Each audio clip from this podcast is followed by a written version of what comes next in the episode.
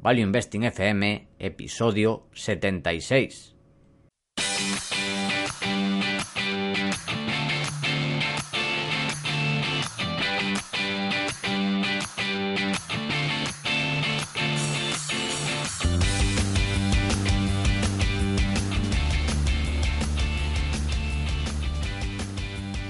Hola, soy Paco Lodeiro.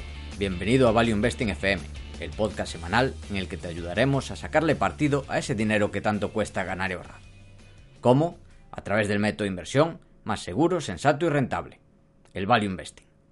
Te recuerdo que si quieres empezar a sacarle partido a tus ahorros y no sabes por dónde empezar, tienes a tu disposición mi curso gratuito de introducción a la inversión en bolsa en la web www.academiainversión.com.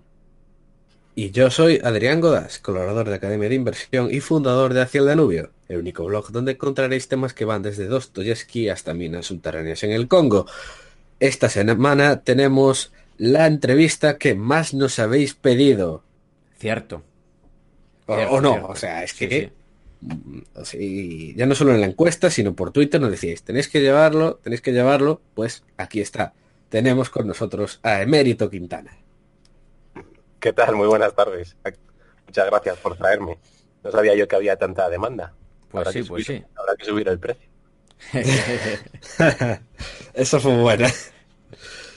Y bueno, ya es bastante conocido aquí en la comunidad value española, pero por si no lo conocéis, una breve presentación suya. Él es su director de inversiones en una importante empresa de seguros de vida. Es ingeniero técnico industrial, posgrado en bolsa y mercados financieros, media de sobresaliente, asesor financiero europeo y gestor patrimonial por la IAF. Máster oficial en la economía de la Escuela Austríaca por la Universidad Rey Juan Carlos, premio Fri- Friedrich von Hayek al mejor expediente académico de la promoción del máster y anteriormente gestionó el patrimonio familiar con rentabilidades cercanas al 15% anual. Y ahora aquí está, asesor de Numantia. La primera pregunta. ¿Estás preparado, Emérito? Preparado.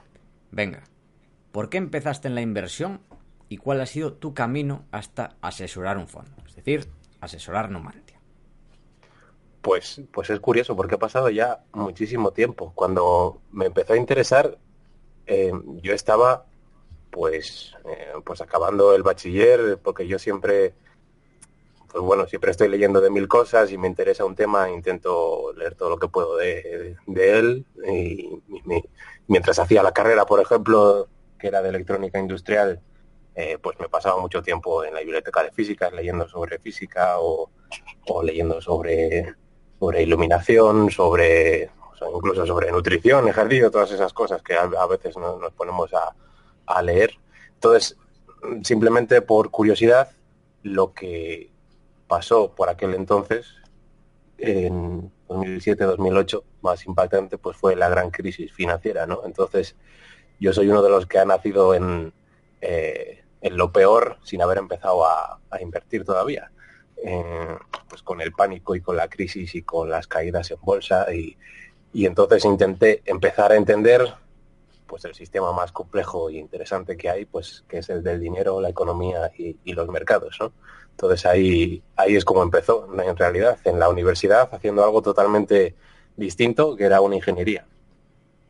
Así que cuando acabé, después de ya haber leído mucho por, por mi cuenta y, y- cometer muchos errores y ir por vías que, eh, pues que no tenían mucho sentido, acabé en, la sensatez, ¿no? En el value investing, que es en, en el lado empresarial, que es lo que yo veía que tenía sentido, porque mi, mm, por parte de madre y padre, pues vengo de, de familias de, de- de empresarios y yo también hacía cosas en la universidad y entonces mm, yo quería encontrar algo que tuviese sentido pues con la realidad de las empresas y, los números y las ecuaciones y, las, y todo eso pues no, no, eh, no me encajaba. Entonces fue por curiosidad. Así que cuando acabé la carrera empecé a, a- a formarme más, por lo menos de forma más formal, sin, sin hacerlo por mi cuenta, pues con, con el posgrado que decíais, con el máster de la Escuela Austriaca, el máster de Economía, sacándome el título de asesor financiero europeo aquí en Madrid.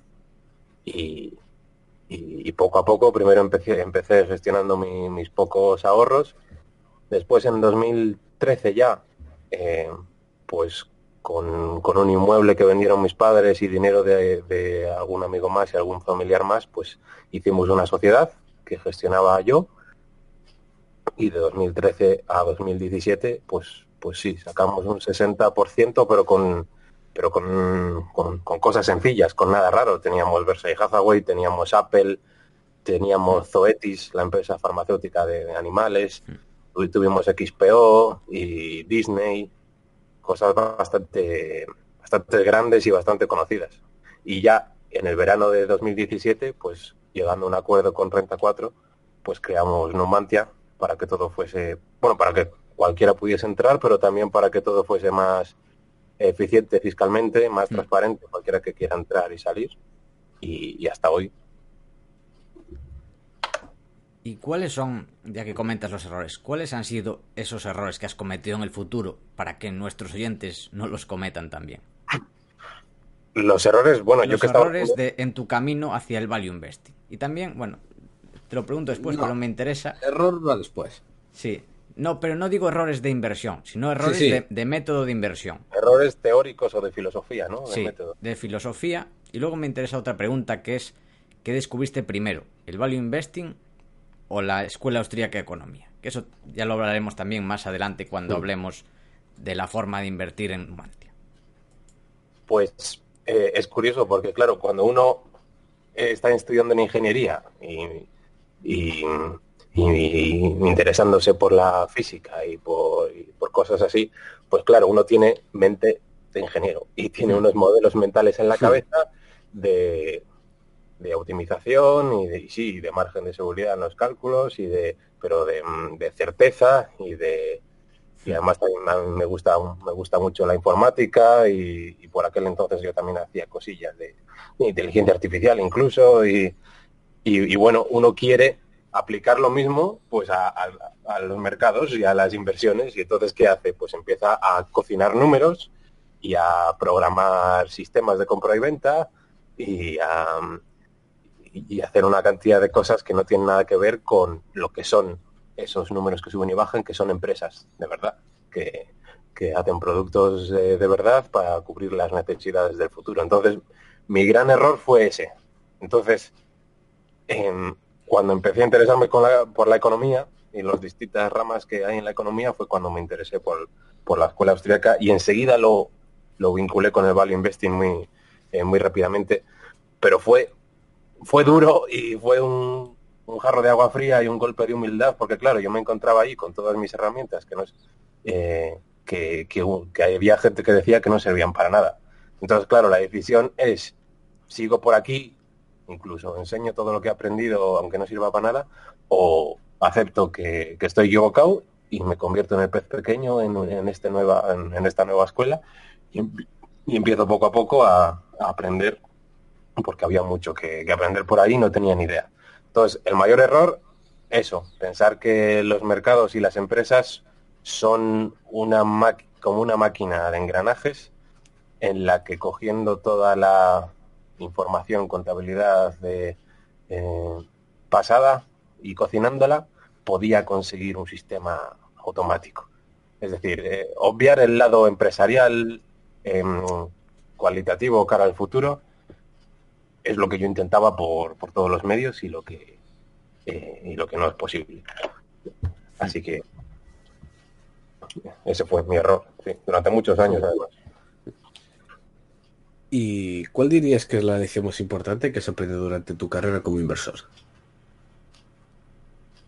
La lección más importante. Mm, hmm. Pues quizás lo que cuesta cambiar de opinión.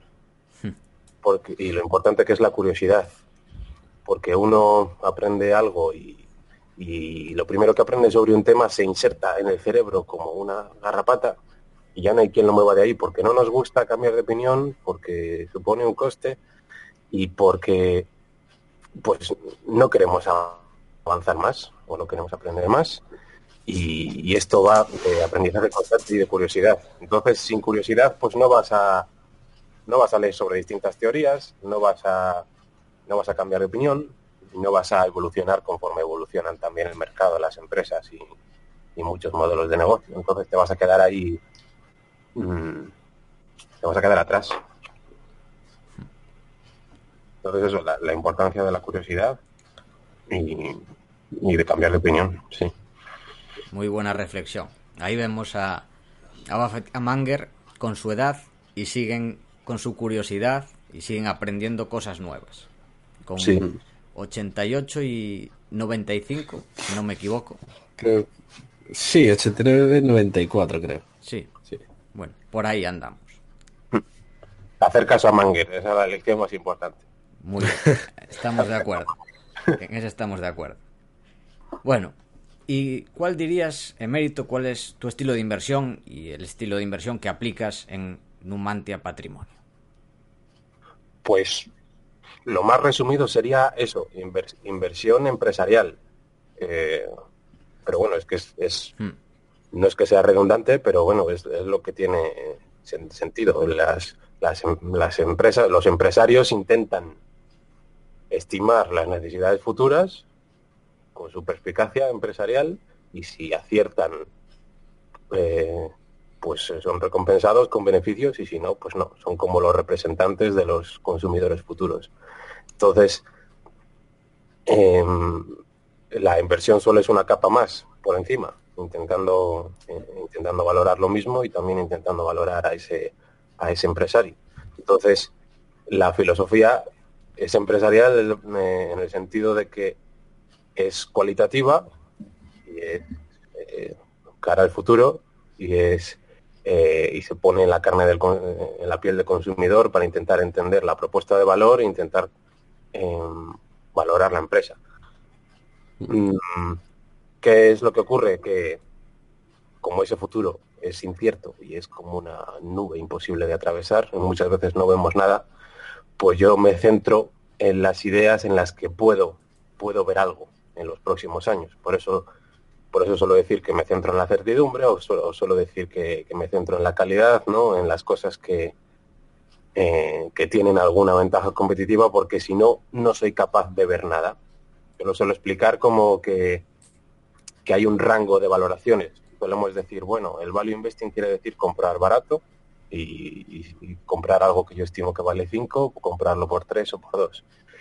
Pero normalmente ese 5 no es un punto, sino que es un rango más o menos amplio, mm. depende de, si tiene más o menos ventaja. Entonces, si algo es muy incierto, una empresa en la que puede pasar de todo en el futuro, pues quizá el rango de valoraciones sea pues entre un euro y 10 euros. Entonces, mm. decir que vale 5, porque hago ¿no? ese cálculo en un Excel, vale 5 y lo compro por 3, estoy con margen de seguridad, estoy haciendo inversión en valor. Pues yo creo que no, que no, que eso es falsa precisión. Eh, otra cosa es que lo compres por 50 céntimos.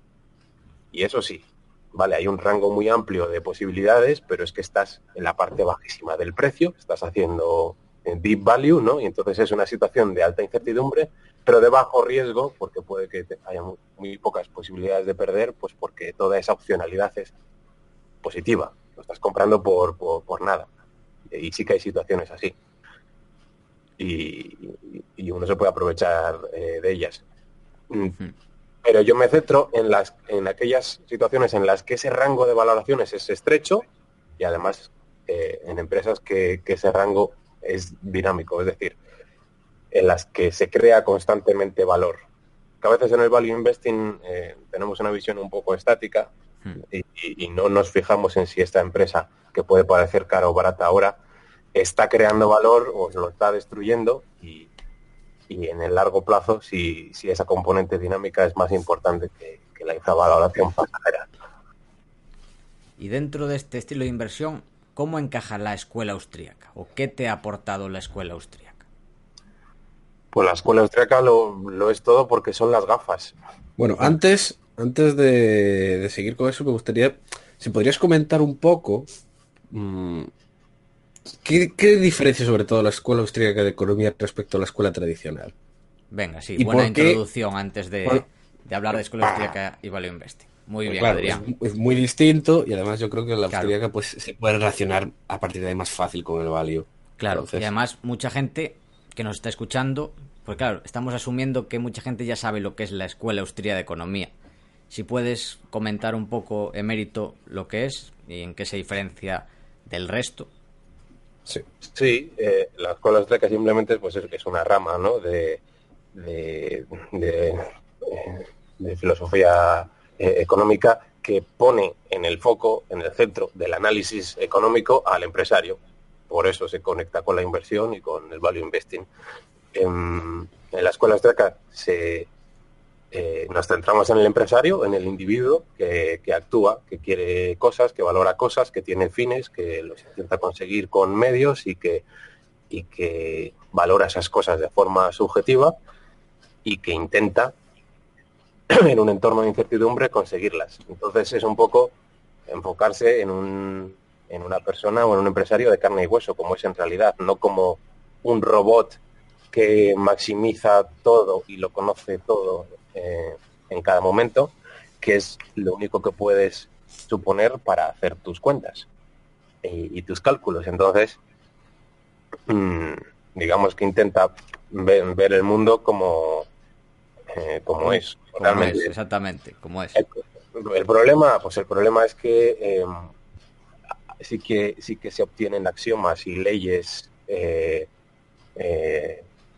e-, económicas eh, inmutables de esa eh, de esa escuela y, que derivan en muchas otras pero bueno se les suele criticar porque queda todo como muy en el aire muy filosófico no muy eh, muy de, la lógica mental pues no, llegas a, la práctica y sin embargo no, no es así porque es que esa teoría es lo que te da las gafas para entender el mundo y es y al final es lo más práctico que uno tiene lo que pasa es que en la economía mainstream, pues lo que se valora son los estudios con, con econometría y con fórmulas y con, eh, y con estadística. ¿no? Sin embargo, con la cual austríaca entiendes por qué las personas actúan, entiendes por qué son los precios los que determinan los costes y no al revés, entiendes por qué, mm, entiendes por qué se ahorra, entiendes cómo, cómo se genera la riqueza, que es por el ahorro y no por el consumo, entiendes cómo, yo qué sé, entiendes cómo la imposición de precios máximos en un país siempre va a generar escasez, siempre, en, todo momento, en todo lugar. Eh, entonces, es un poco la caja de herramientas conceptual para analizar la economía y también para analizar las empresas. Una de las más importantes herramientas es la, teoría del ciclo económico, pero hay muchas más. De eso tienes que hablarnos. La teoría del ciclo económico y el recesiómetro, que hace tiempo que no sabemos nada de él.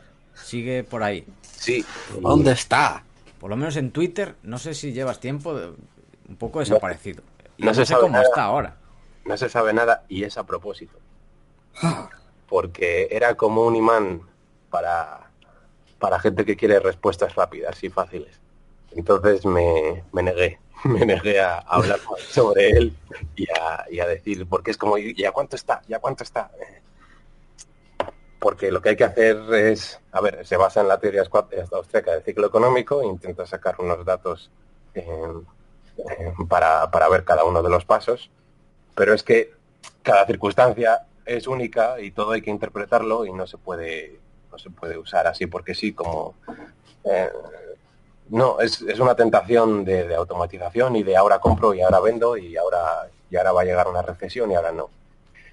Y, no es así. Eh, de hecho, ahora en, pues en la última charla que, ha sido muy visitada de Jesús Huerta de Soto, habla, por ejemplo, de, después de una decisión los distintos escenarios que hay, que hay cuatro y que dependen de muchas cosas y, depende de, lo, de, las, de la situación del país, pues puede que la economía se japonice o puede que haya hiperinflación o puede que se derrumbe todo el sistema financiero o puede que simplemente volvamos a la normalidad, a trancas y barrancas, a, o a un nuevo ciclo, ¿no? Entonces no, no se puede no se puede simplificar tanto.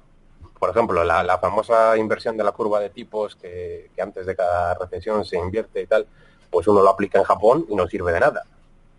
Y dices, bueno, esto no funciona. No, Jolín, hay que tener el marco teórico para ver que no funciona, para ver que hubo un auge tremendo, una burbuja tremenda, crediticia, y que al explotar, pues por la rigidez cultural y, laboral y, más cosas de, Japón, pues no, no se dejó, no había flexibilidad para limpiar esos excesos. Entonces han estado en modo zombie durante 20 o 30 años sin limpiar todos esos errores de inversión de la etapa anterior. Entonces, en ese estado zombie no puedes hacer un análisis de, auge y recesión con, la curva de tipos. ¿eh? No, porque ya estás en un estado catatónico. Entonces, en resumen, que todo tiene su contexto y, y, no lo menciona, no lo menciono más, sí. Y bueno, sin entrar antes de nada, hablando de esto, sin entrar en el recesiómetro, ¿cómo ves la economía en la actualidad, en Europa o en el mundo, como quieras? ¿Cuál es tu impresión? Pues ¿Hacia dónde se dirige y dónde estamos? Pues mm, yo creo que hay varias, varios efectos superpuestos. Yo no suelo ser muy fan de, los análisis top-down o macroeconómicos, ¿no? porque me gusta más entender cada empresa concreto, concreta con sus matices, ¿no? con su historia concreta, con su futuro. Pero sí que es verdad que, sin este enfoque y sin un análisis macroeconómico austriaco, que en realidad nace de lo microeconómico, para explicarlo todo, pues, pues puedes caer en muchos errores. Yo siempre pongo el ejemplo de, del famoso inversor contrarian David Dreman, creo que era, que, en 2008-2009 se puso a invertir como loco en bancos por ser contrarian, ¿no? Por ir en contra de, todo, pues eh, estos bancos el último año han ganado X, cotizan por tanto, así que están a PR2 y es una barbaridad, pues me pongo a comprar. Entonces, sin este enfoque no te das cuenta de que la E de los beneficios son mentira, son beneficios inflados por, mm. por una burbuja crediticia. Entonces, claro. Mm, claro, te pones a ser contrarian porque sí, cuando resulta que, que la mayoría no solo no está en lo cierto, sino eh, no solo está en lo cierto, sino que no está lo suficientemente en lo cierto. Y, y, esos beneficios son artificiales, son mentira. Entonces, pues tú ves esa cosa concreta y, y caes en el engaño. Pero por eso creo que es importante ambos, ambos enfoques. Y ahora mismo, ¿qué es lo que veo? Pues veo mm, veo una caída brutal de, los tipos de interés en todo el planeta, pero no solo por el efecto de los bancos centrales, sino también de forma natural, por, la escasez de oportunidades de inversión, por el envejecimiento de la población y, por otros factores. Entonces, ahí, eh, ante la gran recesión, pues dependiendo de la flexibilidad de cada economía, pues Estados Unidos está saliendo de, está saliendo de los problemas y tiene mucha flexibilidad para crear empresas nuevas, para innovar y para eh, que quiebre lo que no tiene que estar ahí y, que florezca lo que sí. Pero en Europa, pues, pues cuesta mucho. La gente sigue muy endeudada, estamos asfixiados a burocracia, a impuestos, a regulaciones y las cosas nuevas que se descubren pues no florecen. Y entonces en Europa, pues, pues estamos en un punto medio no estamos no, es como Japón pero pero no es como Estados Unidos no estamos ahí a trancas y barrancas a ver a ver qué a ver qué pasa para, para ver si si vamos si volvemos a la senda del crecimiento saludable o, o no o nos quedamos en estado catatónico y luego debajo de todo eso lo que veo es un boom o un auge deflacionario de deflación buena por el, por el aumento de la productividad y por avances tecnológicos. Entonces, eh, es una de las razones por las que yo creo que no hay inflación. No hay inflación porque el dinero que se inyecta eh, no sirve de nada, eh, es autofrustrante, aumenta la demanda de dinero, la gente se lo guarda en el bolsillo, los bancos también, porque no tiene coste de oportunidad tener tesorería, porque, porque los tipos no, porque nada renta nada y porque hay mucha incertidumbre, entonces pues me guardo el dinero. Como aumenta la demanda de dinero, pues da igual que se imprima mucho, que no pasa nada. Y luego está Basilea 1, 2 y 3, pues que, hacen que los bancos también lo guarden todo. Y, al final el dinero para que fluya, pues tiene que, expandirse el crédito. Y si la gente está muy endeudada y las empresas también, pues no, no van a pedir más créditos. De hecho, los, los, todos estos años los han estado devolviendo más rápido que lo que concedían nuevos. Entonces eso también es, es como una contracción crediticia, eso también provoca deflación, ¿no? Entonces, eh, no, no aparece inflación por ningún lado, pero yo creo que un factor importante es lo que digo, que, que la inflación y el PIB no miden bien muchas cosas y si aumenta la productividad, pues hay una deflación buena, como la que tuvimos a finales del siglo XVIII y no pasó nada y crecíamos. Y que muchas cosas en el PIB pues no se tienen en cuenta. Eh, por ejemplo, todos los servicios que tenemos ahora gratuitos de Google, pues eso, no está en el PIB y eso aumenta la calidad de vida un montón y aumenta la, riqueza y los servicios que tenemos. Hay muchos servicios que bajan de precio, no solo de electrónica, sino que baja muchísimo de precio eh, las baterías de los coches y de los móviles, baja muchísimo de precio lo que cuesta secuenciar un, genoma, eh, secuenciar el ADN para un montón de aplicaciones médicas nuevas. Eh, y baja el, baja el coste de, las transacciones financieras. Entonces todo eso es em, la inteligencia artificial y, la, y, lo que está avanzando eh, Internet que cada vez penetra más en los mercados emergentes. Todo eso es eso, un, boom de innovación y de, disrupción que es muy bueno, pero que es deflacionario y que no, se refleja bien en el PIB. Entonces yo, yo, en yo en ese sentido sí que soy optimista y en lo que no soy optimista pues es con, con la burocracia europea y los impuestos europeos y, la falta de flexibilidad en, Europa. Algo parecido comentaba Miller en una de sus últimas entrevistas. Sí, sí, me ha gustado escucharlo porque, porque yo creo que tiene razón. Y además es que es la escuela austriaca el único, la única escuela que tiene un marco para explicar eso.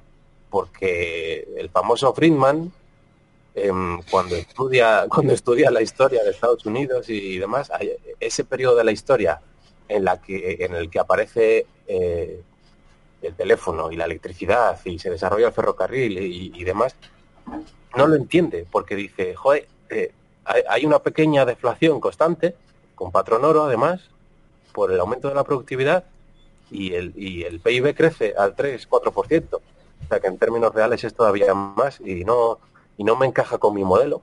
No me, no me encaja porque que haya inflación constante y un dinero fuerte y aumento de la productividad y que crezca el país como, como nunca. Si no crece, si no concuerda con el modelo, no es que el modelo esté mal, está mal el país. La economía está mal, no hace lo que debe la gente. Exacto. La gente está equivocada. El modelo siempre tiene razón. Y él dice, bueno, esto, esto no alcanzo a explicarlo, pero bueno, mira. Eh, y nada. Tal cual. Y, no lo explica. Yo creo que estamos pues en un, en un punto similar que, se superpone pues con las locuras que hacen los bancos centrales y con la situación de cada país. Entonces es difícil, es difícil hacer un análisis con tantas variables superpuestas. Pero bueno, sí que es, sí que es eh, interesante estudiarlo. Eh, ¿Podrías comentar algunos libros para, por si a alguien le interesa ¿no? aprender y el tema? Eh, ¿En este sentido? Sí, no, de la escuela austríaca en general. Mm, pues mira, eh, yo tengo uno que es un poco caro, ah, lo tengo por aquí, eh, que es muy bueno. ¿Dónde está? Te lo han robado. no, es que el, problema es que la biblioteca es muy grande. ha venido Friedman y te lo ha robado. Eh, puede ser, ahora no, lo encuentro. Pues sí, ha dicho, este libro no puede existir. Aquí, aquí está. Este es un libro que está muy bien porque mezcla un poco todo lo que estamos hablando, eh, que, es de Thomas Mayer y que se titula Austrian Economics, eh, Money and Finance. Y, yo creo que es un que, era un poco caro, sí, pero que se lo leyó Jesús Huerta de Soto y luego me lo recomendó y luego me lo leí yo y, y, estaba interesante porque bueno, tocan muchos temas, pero intenta eso, mezclar la teoría austriaca con un poco la, teoría financiera y un poco de, finanzas y, de, inversión. Está, eh, está bien. Yo en mi, en mi trabajo fin de máster, que no fue una tesis mucho menos, sino que fue algo cortito, pues también intenté fundamentar el value investing eh, en base a, con, la Escuela Austríaca de Economía, ¿no? Dar con sus fundamentos teóricos y, está por internet y se puede encontrar y, descargar. Y ahí sí que pongo muchas referencias de tesis de otra gente, de estudios, de artículos, de gente que ha intentado mezclar eh, la, inversión con, la Escuela Austríaca de Economía. Así que ahí sí que se pueden sacar eh, referencias. Porque en realidad hay muy poco, ¿eh? Hay muy poco uno tiene que hacerse el máster y leer muchas cosas para ir cogiendo lo que le interesa e ir conectando. Pero, pero en ese trabajo que, hice sí que hay bastantes referencias para, tirar del hilo y para cualquiera que, esté interesado. Otro libro que comentamos aquí fue el de Spitznagel, de DAO of Capital. No sé si lo has leído. Sí, sí. Hmm. Adrián lo recomienda. Sí, lo leí el mes pasado. También había uno que, yo creo que era eh, Austrian Economics for Investing, algo así. Estoy viendo la portada ahora, pero no me acuerdo del nombre exacto. Mm, sí, porque luego de ciclos económicos hay muchos, pero cada uno con su matiz, ¿no? pero que intenten ir un poco a la, a la cuestión es difícil. Este, a mí me gustan mucho lo que escribe eh, eh, Israel Kirchner, mm, mm, porque habla mucho de la empresarialidad. Y había un... Creo que ya sé cuál vas a decir. Había un artículo muy bueno y me gusta a mí mucho. Eh, y, por ahí es por donde mejor se, puede tirar para, para empezar a entenderlo. De hecho, tiene en YouTube vídeos en la Universidad de Nueva York porque él ya se eh,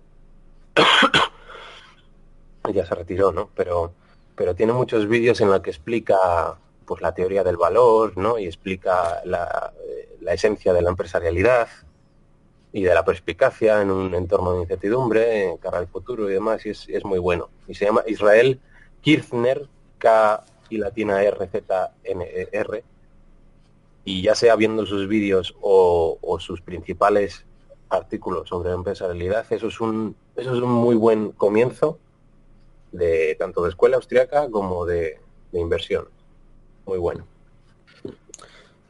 Y yo creo que también sería muy recomendable, yo creo que estarás de acuerdo, el libro que se titula pues directamente Escuela Austriaca de Huerta de Soto, donde es muy finito y compara mucho las diferencias, la escuela austríaca con la economía tradicional. yo creo que se llama la esencia, la esencia de la, Vale, la esencia. Yo, es, a la gente siempre el que lo recomiendo va a empezar por eso, porque es muy finito y, contrasta, y se ve muy claro.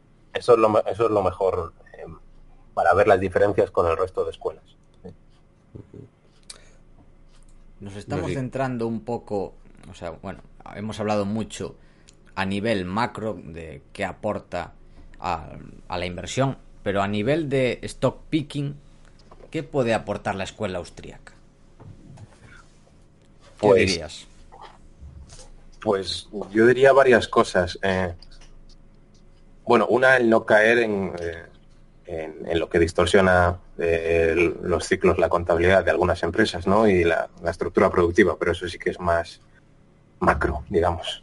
Pero a nivel micro, yo creo que te hace no perder de vista el, futuro, no perder de vista que la inversión siempre es una estimación eh, del futuro. No es un cálculo, sino que es una estimación y no es el pasado ni el presente, sino de, del futuro.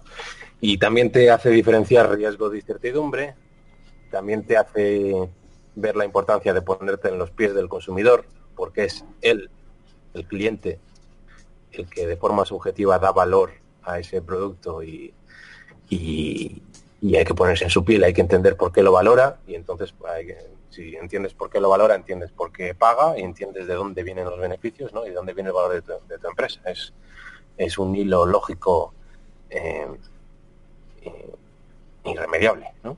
Entonces, eso es muy, muy importante. También te puede dar idea pues de hasta dónde puede subir el precio, de, también de cómo surgen los precios en el mercado, porque hay una teoría también de los precios que no tiene nada que ver con las curvas de oferta y demanda, sino que tiene que ver con la realidad, con una subasta, una subasta de compradores y vendedores en las que los, las parejas marginales pues fijan el precio en cada instante y también te ayuda a entender el, el poder de negociación y, y si sabes lo que puede valorar un consumidor algo y a cuánto se está vendiendo, pues puedes ver el margen de negociación, el poder sobre el precio latente, ¿no? Que no está en la contabilidad, que no está en ningún lado, pero puedes intentar estimar ese poder sobre el precio sin explotar. Mm. y qué más cosas, sobre todo mm, matices cualitativos, porque luego sí que es verdad que tenemos todo el universo de, de las ideas de, de, los sesgos cognitivos, ¿no? Eh, pero eso es más, eh, se aleja un poco de la teoría pura, eh, no porque no sea correcto, ¿no? Sino porque, sino porque es distinto pero estaba intentando buscar más cosas teóricas aplicables. Lo que hablábamos antes de, de las leyes económicas, yo siempre digo que mm, el futuro es incierto, pero hay cosas que lo reducen. Eh, una son los, los patrones que surgen en la sociedad y en la escuela austríaca se llaman instituciones sociales evolutivas. Y hay un libro que tengo yo por aquí también, yo creo que se llama así, Instituciones Sociales Evolutivas, de César Martínez Meseguer, que es muy bueno, en el que te explica cómo surgen espontáneamente esas instituciones que pueden ser pues patrones ¿no? de comportamiento, la familia, la moral, el, dinero, eh, pero desde cualquier cosa, desde ponerse a la derecha en las escaleras del metro, ¿no? Eso eh, son pautas de comportamiento que reducen lo que suele pasar. O, el que si quedas con alguien mañana a las 3, pues, pues quedas, ¿no? Porque si no quedas mal. Pues sí, el futuro es incierto, pero lo más probable es que la persona esté ahí y cumpla. Eso reduce la incertidumbre, hay que estudiarlo y es, es interesante. Otra, eh, y muchas ventajas competitivas duraderas, la fuente de la ventaja son esas, esa creación de, pautas de comportamiento. Pero luego lo de las leyes económicas también reduce lo que puede ocurrir. Eh, no puede pasar cualquier cosa. Y, las leyes físicas también lo reducen.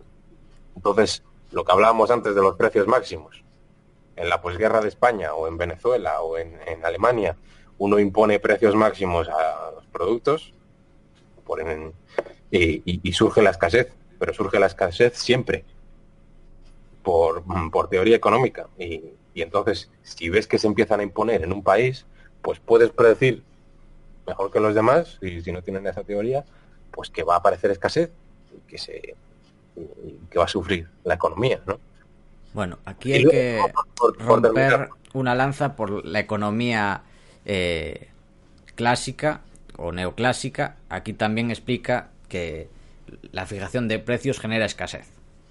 Lo digo sí. para los que estudiamos eh, economía clásica en la universidad. Sí, sí, pero la economía clásica solo cita ese efecto y no cita eh, otro efecto dinámico que a largo plazo es aún peor y es que bloquea toda iniciativa empresarial para, para resolver el problema. Eso sí. Aquí lo que hacen es gráficas y dice escasez. La marca es una gráfica, dice esta parte de aquí escasez. Claro, claro, Y ahí vamos al tema de los incentivos, que yo creo que es otra cosa que reduce la incertidumbre, que es la propia eh, función empresarial eh, de alguien motivado, incentivado y que tiene un objetivo y que, y que quiere ir a por ello. Pero, y uno puede estimar el futuro de, pues, de, un, de un alumno de clase pues, pues viendo, pues viendo los, las motivaciones que tiene, el interés que pone, ¿no? Pues este, este, este va a acabar la carrera y este no. O esta pareja va a funcionar o esta pareja no. Pues para un empresario igual. Si tiene los incentivos correctos y si tiene la inteligencia correcta y, y, si mm, todo su, su enfoque empresarial le lleva hacia un lugar, pues sí, el futuro es incierto, ¿no? Y es como un, un, un mar embravecido, pero, pero él tiene por lo menos el foco al final eh, y va hacia allá. Entonces es más probable que lo consiga. Y así uno puede hacer análisis de muchas empresas viendo viendo quién es el dueño, viendo lo que le motiva, viendo si tiene perspicacia empresarial y cuáles son sus incentivos, si están alineados con los tuyos, estudiando las ventajas competitivas y cuál es su, su fuente, viendo la economía del país y, y si se está interviniendo mucho, se está interviniendo poco, es toda una caja de herramientas que te sirve para, eh, para todos los análisis. Lo que pasa es que, pues es como dice Manger, es como un mosaico, o como un mosaico, como un tapiz en el que eh, hay ideas que para una empresa son más relevantes y otras que no. Pero eso es, eso se, eso con la práctica, pues se ve lo que este modelo mental es relevante para estudiar a esta empresa y, y para esta otra no. No sé si queréis seguir comentando algo más. O Yo pasamos creo que a. De escuela austríaca ya hemos hablado bastante. Igual surge más en el resto de preguntas, pero Hmm. creo que podemos seguir con el resto de, de preguntas. Vale. Y, la siguiente, pues, es la mítica de cuáles son tus fondos e inversores de referencia. Y ya, como siempre, también aclaro que valen de ahora, de antes, de España o de fuera. Fondos e inversores de referencia. De antes, eh, bueno, de, antes a mí me, mm, a mí me gusta leer a, Peter Lynch y la historia del Peter Lynch pues me gusta mucho, ¿no? Porque además va mucho a eso, a la idea de, centrarse en la, experiencia del consumidor, en salir, en probar las cosas, en detectar cosas eh, que tienen mucho potencial antes de que sean obvias. Eso me, gusta mucho. Y fondos de ahora, pues un poco el, más friki del tema de, de, la calidad, pero que también es flexible en aprender cosas nuevas, pues el, el Fundsmith me, me gusta. Me gustan varios de Estados Unidos, em, como los de Harris Associates, el de Bill Niger. me gusta mucho el fondo de Pat Dorsey, que, creo que el, mínimo son creo que 5 millones, ¿no? Y no, no puede invertir. millones, eso no lo sabía. Pero, le sigo la pista. Sí, ya, yo tengo, no la tengo por aquí, pero tengo una lista larguísima de fondos y de, y, de temas para, para, seguir las carteras y para, para, seguir las cartas trimestrales y anuales y, de todo. Para enterarme de todo. Y los españoles pues también los, los sigo a, todos. De hecho, en el último semestre me reuní con, con varios. Estuve en, eh, en Valentum, que conocí a Luis de Blas en persona, que me cayó muy, muy bien. Estuvimos hablando. Estuve con los de Oros, estuvimos hablando de coches y de y de Naspers y Tencent, que es la que compartimos, y me estuvieron hablando de Booking también. Em, también conozco a, los de Bayern Hold, a Rafael Valera y, a, Julián Pascual, que, te, que además creo que están haciendo, que lo están haciendo muy bien, porque sí que están eh, cambiando algunas cosas, aprendiendo muchas cosas y eh, ellos eran muy buenos y se habían centrado siempre pues, en estudiar negocios más industriales y, y, cuando han visto que hay oportunidades y que aparecen ventajas y valor y en, otras cosas, pues se han puesto a estudiar otras cosas y, tienen en y tienen en cartera Facebook y tienen en cartera Amazon, que también estuvimos eh, hablando de ella cuando, cuando, cuando quedé con ellos y también les hablé de Brookfield, luego compraron Brookfield. Eh, o sea, en, en, España también también hay fondos muy, muy interesantes, aparte de los, de los más conocidos. Yo recuerdo también disfrutar mucho cuando empezaba True Value de los, de los vídeos de Alejandro y, y, de todas las conferencias de Bestinver en su día y, de todos los fondos nuevos. Yo los, los, los, sigo, los vigilo todos, los espío todos. Pero vamos, que en muchos de Estados Unidos también. Y, y, sigo la cartera pues de Markel, ¿no? Y de, de Versailles Hathaway, por supuesto. Y la cartera de... Eh, a ver si me acuerdo. Hay un fondo muy curioso que, se, que, que está que se llama Ave María Growth Fund o Growth Fund. Ah, buah, sí, que un, con mandato religioso. Sí, que tiene un mandato religioso de que no puede invertir en alcohol, en pornografía, ¿no? en en cosas de células madre y tal, pero que al final eso es anecdótico y le quita, no le quita ni, ni un 1% del mercado. Lo curioso es que el fondo eh, está muy bien seleccionado y es muy bueno. Y, tiene muy buenas ideas. Los de Davis, creo que se llaman Davis Funds, eh, también hay que seguirlos porque son muy buenos.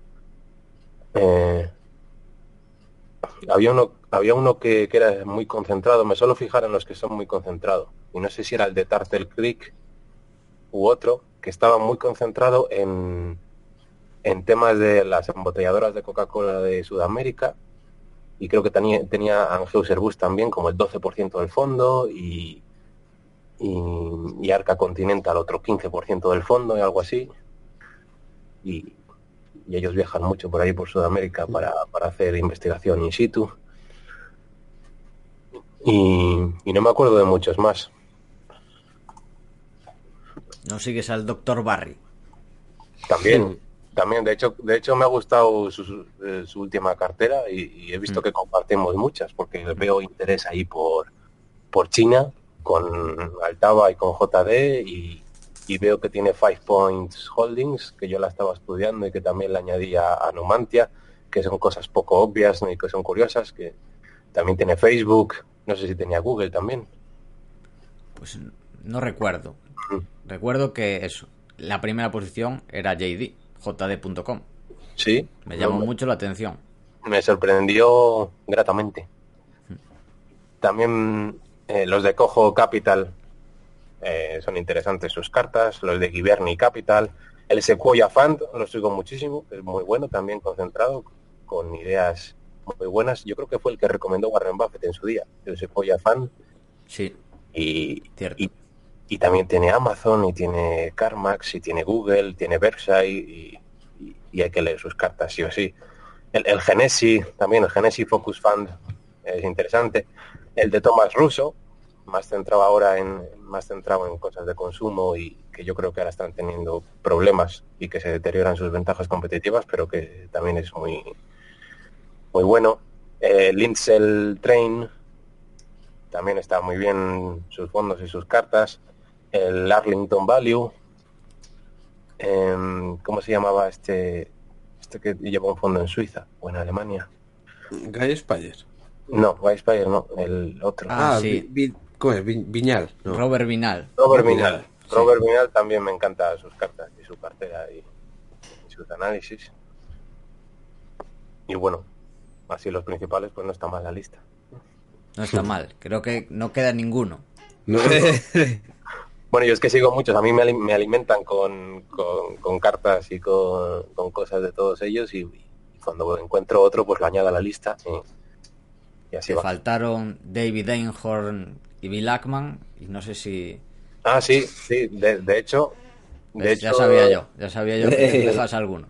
De hecho, sigo muy de cerca el descuento de Pershing Square y las, y las inversiones de Bill Ackman y, las intento valorar por separado y Bill Ackman me gusta mucho también, sí. Bueno, pues ya dichos todos los gestores value de primer nivel del planeta, del planeta no, por lo menos de Occidente. Te faltan los chinos y de por ahí. Ah, bueno, y Lilu, hay que seguir a Lilu y a los chinos también.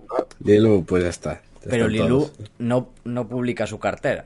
No, de vez en cuando sale algo público porque lo tiene que poner, pero no, simplemente lo puedes deducir entre líneas. Hmm. cosas. pero son muy interesantes las entrevistas, de vez en cuando saca alguna, saca algún texto hablando, por ejemplo, de la relación entre Estados Unidos y China, lo leí hace poco. Sí, sí. Hmm. Todo lo de Lilu sí que es muy interesante. El problema es que no se sabe lo que tiene y saca pocas cosas, pero sí hmm. que es lo más interesante. yo me lo puedo imaginar lo que tiene, pero, pero exactamente no se puede saber. ¿Qué crees que tiene? Bueno, la de baterías, esta que tiene Berkshire. Sí, hombre, yo creo que tiene BYD, eh, Baidu y, y Alibaba y una cuarta que, que dudo, pero tampoco si, si, tiene Alibaba, directamente o, Altaba para aprovechar ahora que puede haber un descuento extra antes de que la quiten, pero pero sí. Mm. Una pena no saber lo que lleva. Una pena. Puede que también metiese el, el aeropuerto de Shanghái, aunque yo creo que la tiene en la lista de la compra, pero que en las otras ve más más potencial y como quiere concentrar, pues solo tiene tres, tres o cuatro. Bueno. bueno, hay que seguir a los chinos. Creo que ahora ya toca, ya hemos hablado de todos los inversores, de, lo que llevan, creo que toca hablar un poco de ti, ya que te traemos el programa, y de las posiciones que tienes. Hay mucho lo que hablar, pero ya que sacas el tema, aunque es una posición pequeña, creo que tienes el 1 y algo por ciento, ¿no? Que es el aeropuerto de Shanghai. Hmm. La miré en su día, me pareció muy barata. O sea, si comparas todos los aeropuertos, son negociazos. Y todos en general cotizan carísimos, pero el de Shanghai no, cotiza relativamente barato. Sí. Y además, hablando de incentivos, creo que los directivos actuales tienen incentivos para no robar. Era este, ¿no? cuenta, sí, exactamente. Lo era el, pasó al anterior. de No, no, era el, era el de. Ah, no. Es que nos estaremos confundiendo, ¿eh? Ah, de Shanghai igual era otro. Yo no sé si la historia esa mítica. Ah, era el de Beijing. Ah, puede ser. Yo creo que era el de Pekín, en el aeropuerto, sí. Que es una historia muy graciosa que os ah, la recomiendo buscar. para el que no la sepa, básicamente el CEO del aeropuerto de Pekín, como era una empresa semiestatal, robó no sé cuántos millones y el gobierno lo mató. en plan, lo liquidó. Sí, lo fusilaron. Sí, sí, y claro. Paco me decía, joder, ahora sí que están motivados, ¿eh? Sí. Claro. Sí, es que el problema, yo la miré en su día. claro, yo miré el de Beijing, claro. Creo que no, era el de Shanghai. Que estaban ampliando. Sí, ahí, sí, están aumentando la capacidad. Claro, el problema ahí es que desde la distancia es muy complicado saber cómo va a evolucionar eso. Sí. El de Shanghai, ¿cómo va? ¿Puedes contar un poco el tema? Mm, pues sí, al final el aeropuerto de Shanghai eh, al final es como la entrada a China, o la, principal, porque tiene, eh, creo que eran 70, 70 millones de, pasajeros anuales, que se dice pronto. Creo que está en el top 10 eh, del, mundo. Y, y, claro, ahí me, me, da rabia no haberla comprado más barata, ¿no? Porque tengo siempre muchas en, la lista de la compra y, y, voy aumentando la convicción en algunas y en otras no, y a veces pues, pues espero, espero demasiado, bueno, lo de, siempre, ¿no? Pero, pero a mí me gustó eh, porque han cambiado varias cosas interesantes. Muchos de sus resultados a final de explotación vienen de, la parte comercial y de los acuerdos con los duty free, ¿no? Con las tiendas duty free, con, otros comercios, ¿no? Entonces, el año pasado eh, firmaron un nuevo contrato con duty free y, y, te dan más visibilidad, digamos, en, eh, los flujos futuros que recibirá pues de aquí a 2025 y que es una parte muy importante y, y vamos yo creo que es una señal de que China está pues, levantando un poco el, pedal con muchas regulaciones y que está permitiendo flexibilizar muchas cosas y este acuerdo pues pues aparte de darte visibilidad pues te da eh, algo de margen para ir subiendo el precio y, luego está pues al final la megatendencia o el crecimiento estructural del turismo chino que, al estudiarlo me sorprendió un montón. Porque vale, yo con otras tesis claro que conozco un poco las principales tesis de, por qué la clase media está creciendo en China y sus diferencias culturales y, todo lo que tienen. Pero es que la gente, la cantidad de gente con pasaporte es el, el 4% de la población y son, y son muchos chinos. Entonces, eh, a, poco que mm, yo creo que se multiplicará por tres eh, a 2025, puede que, que, incluso por 10 en, en una década. Eh, si, me, si me tengo que fijar para muchos eh, partícipes, y para mis primos pequeños y para, para mi jubilación y tal, en, en, en intentar ver el mundo en 2030, 2040, pues estas cosas en las que hay tantísimo potencial y tan claro y veo una mega, tendencia claro, clara y una ventaja competitiva, pues me gustan. Porque al final tienes un activo con un monopolio geográfico, con margen de aumentar capacidad y con una mega tendencia de la que se aprovecha. Y con, y con el entorno regulatorio mejorando, en mi opinión. Entonces, bueno, pues ahí, ahí empecé a tirar del hilo y a valorarla y, y la añadí. Todavía es pequeña, sí, pero conforme voy ganando convicción y voy viendo que la valoración es buena con respecto a las alternativas, pues voy aumentando. Y siguiendo en China, tu mayor posición en el país, bueno, son las dos, están eh, parejas, Naspers y, JD, más o menos. Están sobre el 5%, mm, ¿no? Sí, yo creo que JD pesa un poco más porque también tengo alguna opción de compra pero por allá andan, sí, 5,5 o 6% del fondo de las primeras. Porque no hablamos de China desde el punto de vista económico, más macro. ¿Cuál es tu visión? Eh, de China desde el punto de vista macroeconómico. Sí, no sé si tiene algo que ver o estas son más micro porque claro. Bueno, en China hay luces y sombras. Sí. Porque eh, sí que es verdad que que ha sido muy bueno lo que han conseguido desde el punto de vista económico al implantar flexibilidad en los mercados, ¿no? Y zonas económicas especiales en las que hay en las que hay pues un, libre mercado o un, capitalismo bastante amplio. Sin embargo, siempre hay por encima pues el, el Partido Comunista Chino que es el que manda, ¿no? Entonces es una mezcla curiosa con cosas positivas y cosas negativas. Las cosas positivas es que si tú eh, si tú pones un marco de flexibilidad y de, apertura y le das a la gente propiedad sobre sus granjas, ¿no? Y, le, y, les permites ahorrar y tener eh, propiedad, intercambiar, y pues, pues reduces la pobreza a una velocidad altísima y, el, mercado prospera y, además no han tenido que pasar por muchos de los pasos intermedios que hemos pasado aquí y han podido ir directamente al mundo digital ¿no? y, eh, a la tecnología. Pero bueno, también pues pues eh, los jefes quieren mantener el control y quieren mantener la, cosa controlada y, y, implantan la censura a empresas y a información Incluso es curioso porque en una de las últimas revistas de, yo creo que era de The Economist, había un artículo muy interesante en el que hablaba de que muchos de los teóricos y eh, del pensamiento de, China que fueron responsables pues de, del cambio de, del abandono del, marxismo, ¿no? Em, y, que consiguieron ayudar a, este aumento de la prosperidad, pues les están les están silenciando y les están cerrando los think tanks y están intentando apartarlos. O sea, con una mano con una mano les zurran, pero con la otra pues cada vez se abren más y cada vez se intentan eh, integrarse más en, en el comercio internacional. Que yo creo que sí que lo están haciendo, aunque estemos ahora con el tema de la guerra comercial, sí que se ven señales de, que mejoran la seguridad jurídica, de que mejoran la libertad para que empresas tengan más porcentaje de propiedad, eh, que empresas extranjeras entren, eh, están bajando los impuestos, han, bajado, sí que han bajado aranceles en varias cosas. Y yo creo que se están abriendo más de, más de lo que se piensa. Y que para algunas cosas es, bueno que, que mande uno y, ya está.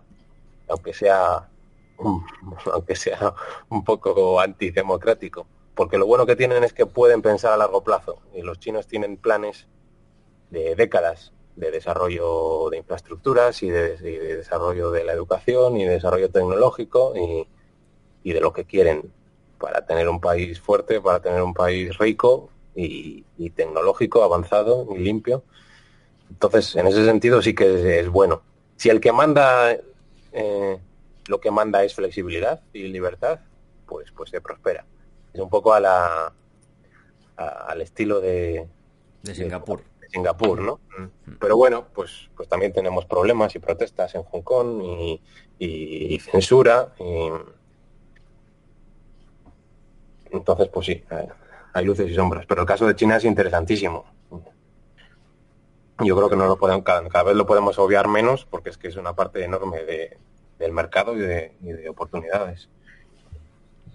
Para mí la clave de China son los chinos. Como dice Adrián, ¿cuál es tu frase? Short China, long China. Long chino. Ahí está.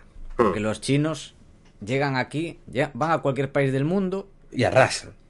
Y en, llegan con un euro en el bolsillo y en 50 años son ricos. Claro, son por la cultura. De la antigua, son de la antigua escuela, son de ahorro duro. Ahorro duro. Ahorro duro y, trabajo duro. trabajo duro durante, mucho tiempo. Llegan aquí y no tienen nada, pero comparten piso entre nueve y están día y noche trabajando o, o, viven en la tienda y de todo lo que ganan pues lo ahorran el 40% y siguen expandiéndose y ahorrando y, están fastidiados. El resto, lo apuestan. están fastidiados durante 10, 15 años, pero luego se compran un chalet en las afueras de Madrid. Y, mm. tienen un problema con el juego, pero pero vamos, que la parte del ahorro es, increíble. También son mucho de, prestarse entre ellos, de los personales. A ver, que si te gusta apostar, pero luego ahorras el 40% de lo que ganas y el resto lo apuestas, bueno, pues es tu, tu vicio, es su vicio el de apostar, pero no, no se arruinan apostando. Ahorro y bueno, una parte la tiran en apuestas absurdas. Y muchas son apostando entre ellos, ¿eh? Se ponen en un círculo, empiezan a lanzar billetes, a, a los juegos de dados y cosas así. Y bueno, por lo menos es entre ellos.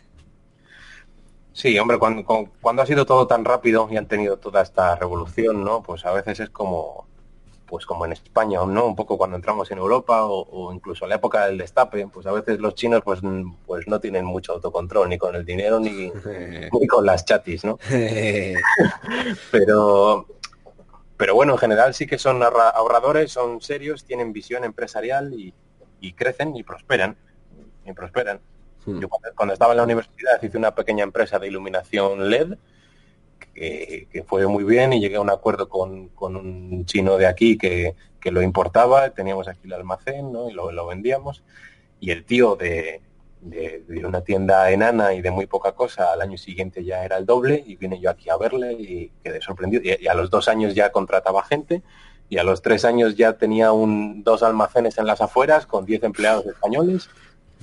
vendiendo no solo bombillas, sino también pantallas LED y vendiendo bicis eléctricas y vendiendo aerogeneradores y increíble. Chinos, chinos, o sea, es que es...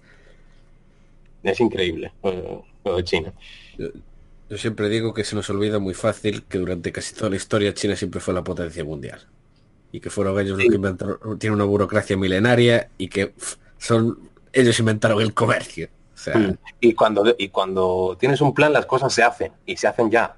Y si hay que desmantelar una fábrica se desmantela. Pero si tienes una idea y hay que montar una fábrica, al, día siguiente te llaman por teléfono de oye que tengo aquí 30 tíos y, las máquinas y la fábrica y que que ya, empezamos ya, ¿qué hacemos?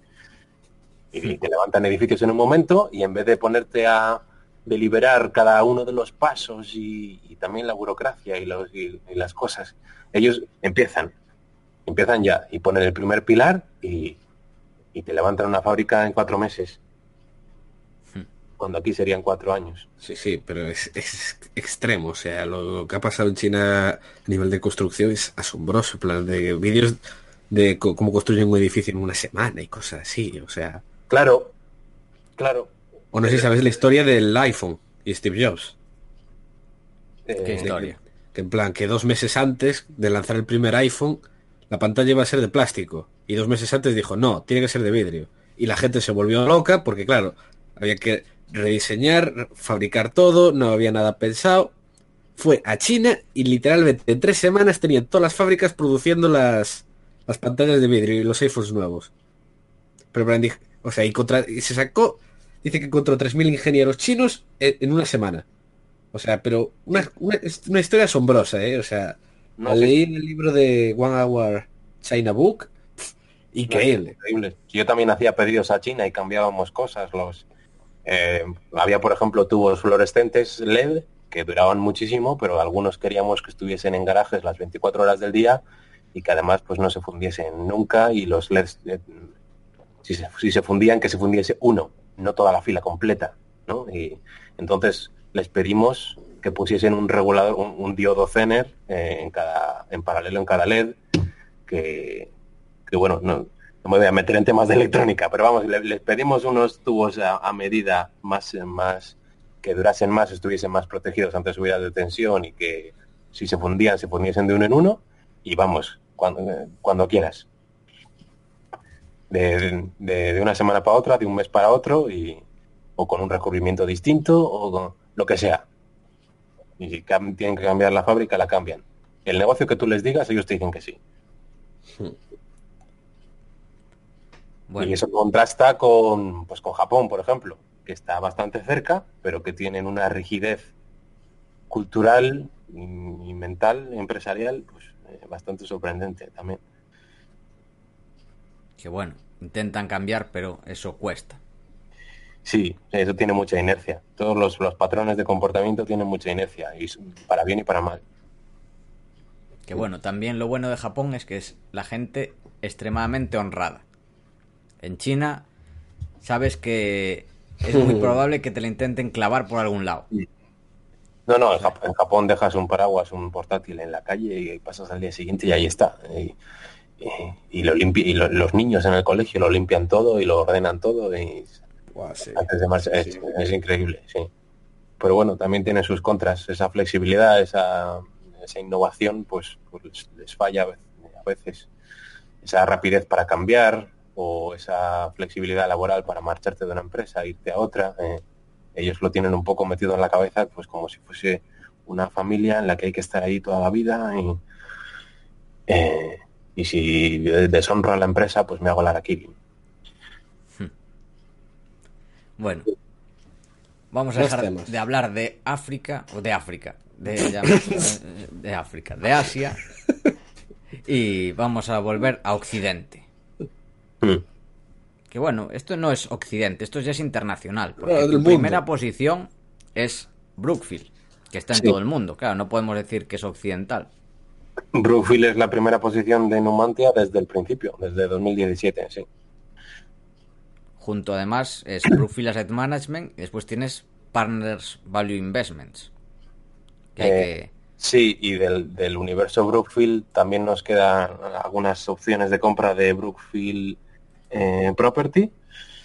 Y también tenemos del, del universo Brookfield Graftech Internacional. Graftech. Que son los de los electrodos para fundir acero, sí. Los electrodos de grafito. Una filial, una que compró la filial de Business Partners, ¿no? Eh, sí, sí. Y, entonces eso, eso te, te, suma también para los límites de diversificación, te suma como grupo, grupo Brookfield que parezca mentira. Entonces no puedo, no puedo invertir mucho más porque ya tenemos mucho, claro. Y Graftech no la tienes entre las primeras, ¿no? No, no, ya, digo que es, un 1%, creo que mm. puso un 1 o puede que un 1,5. Eh, pero no puedo poner mucho más porque suma, suma con Brookfield y las demás para, para los límites. ¿Y cuál es la tesis de Brookfield? ¿Valoración Hombre, bueno, todas tienen valoración, pero ¿cuál es la tesis? ¿Suma de partes? Pues Brookfield lo, tiene, lo tiene todo, porque a mí me gusta que una empresa se aproveche de alguna mega tendencia clara que yo entienda bien, que tenga ventajas competitivas, pues eso, que los gestores eh, sean muy inteligentes, que, que sean también los dueños, que tengan intereses alineados y que la rentabilidad esperada pues sea buena y que ese rango de valoraciones pues sea ascendente y sea estrecho. Y, si una empresa lo tiene todo y además la conozco bien y tengo convicción y, es poco obvia, que son, es otra cosa de las que me gustan, que, la tesis requiera paciencia y que contablemente no sea obvia, pues, pues la voy a poner de las primeras. Si tiene certidumbre, si estoy convencido y si la rentabilidad esperada es alta, eh, pues, pues tiene que estar de las primeras. Y Brookfield lo tiene todo. Y, lo malo que tiene es que es muy compleja, un poco difícil de, entender, también de, valorar. Entonces hay que ir parte por parte y yo recuerdo que, me llevó tres meses hasta que desde que la descubrí hasta que hasta que compré y, hay compañeros eh, amigos analistas y inversores y tal pues que, se pusieron a, estudiarla y al de un mes pues se rindieron. Dijo, mira, no puedo con Brookfield. ¿Por qué? No, es difícil de explicar, es difícil profundizar. Brookfield es una gestora de activos que, tiene cuatro patas. Tiene, em, tiene su filial de infraestructuras, tiene su filial de inmuebles, inmuebles de calidad en los centros de las ciudades y demás, tiene su parte de renovables, que el 90% son presas hidroeléctricas, y tiene su parte, bueno, de private equity con, distintos negocios.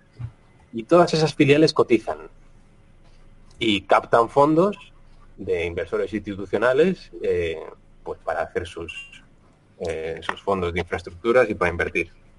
Pero por encima de todas ellas está la matriz, que es la que tiene el negocio de gestión de activos y la matriz recibe dividendos de las filiales y recibe comisiones por gestionar las filiales y, la matriz también tiene su capital y también capta capital para, em, para todos esos fondos.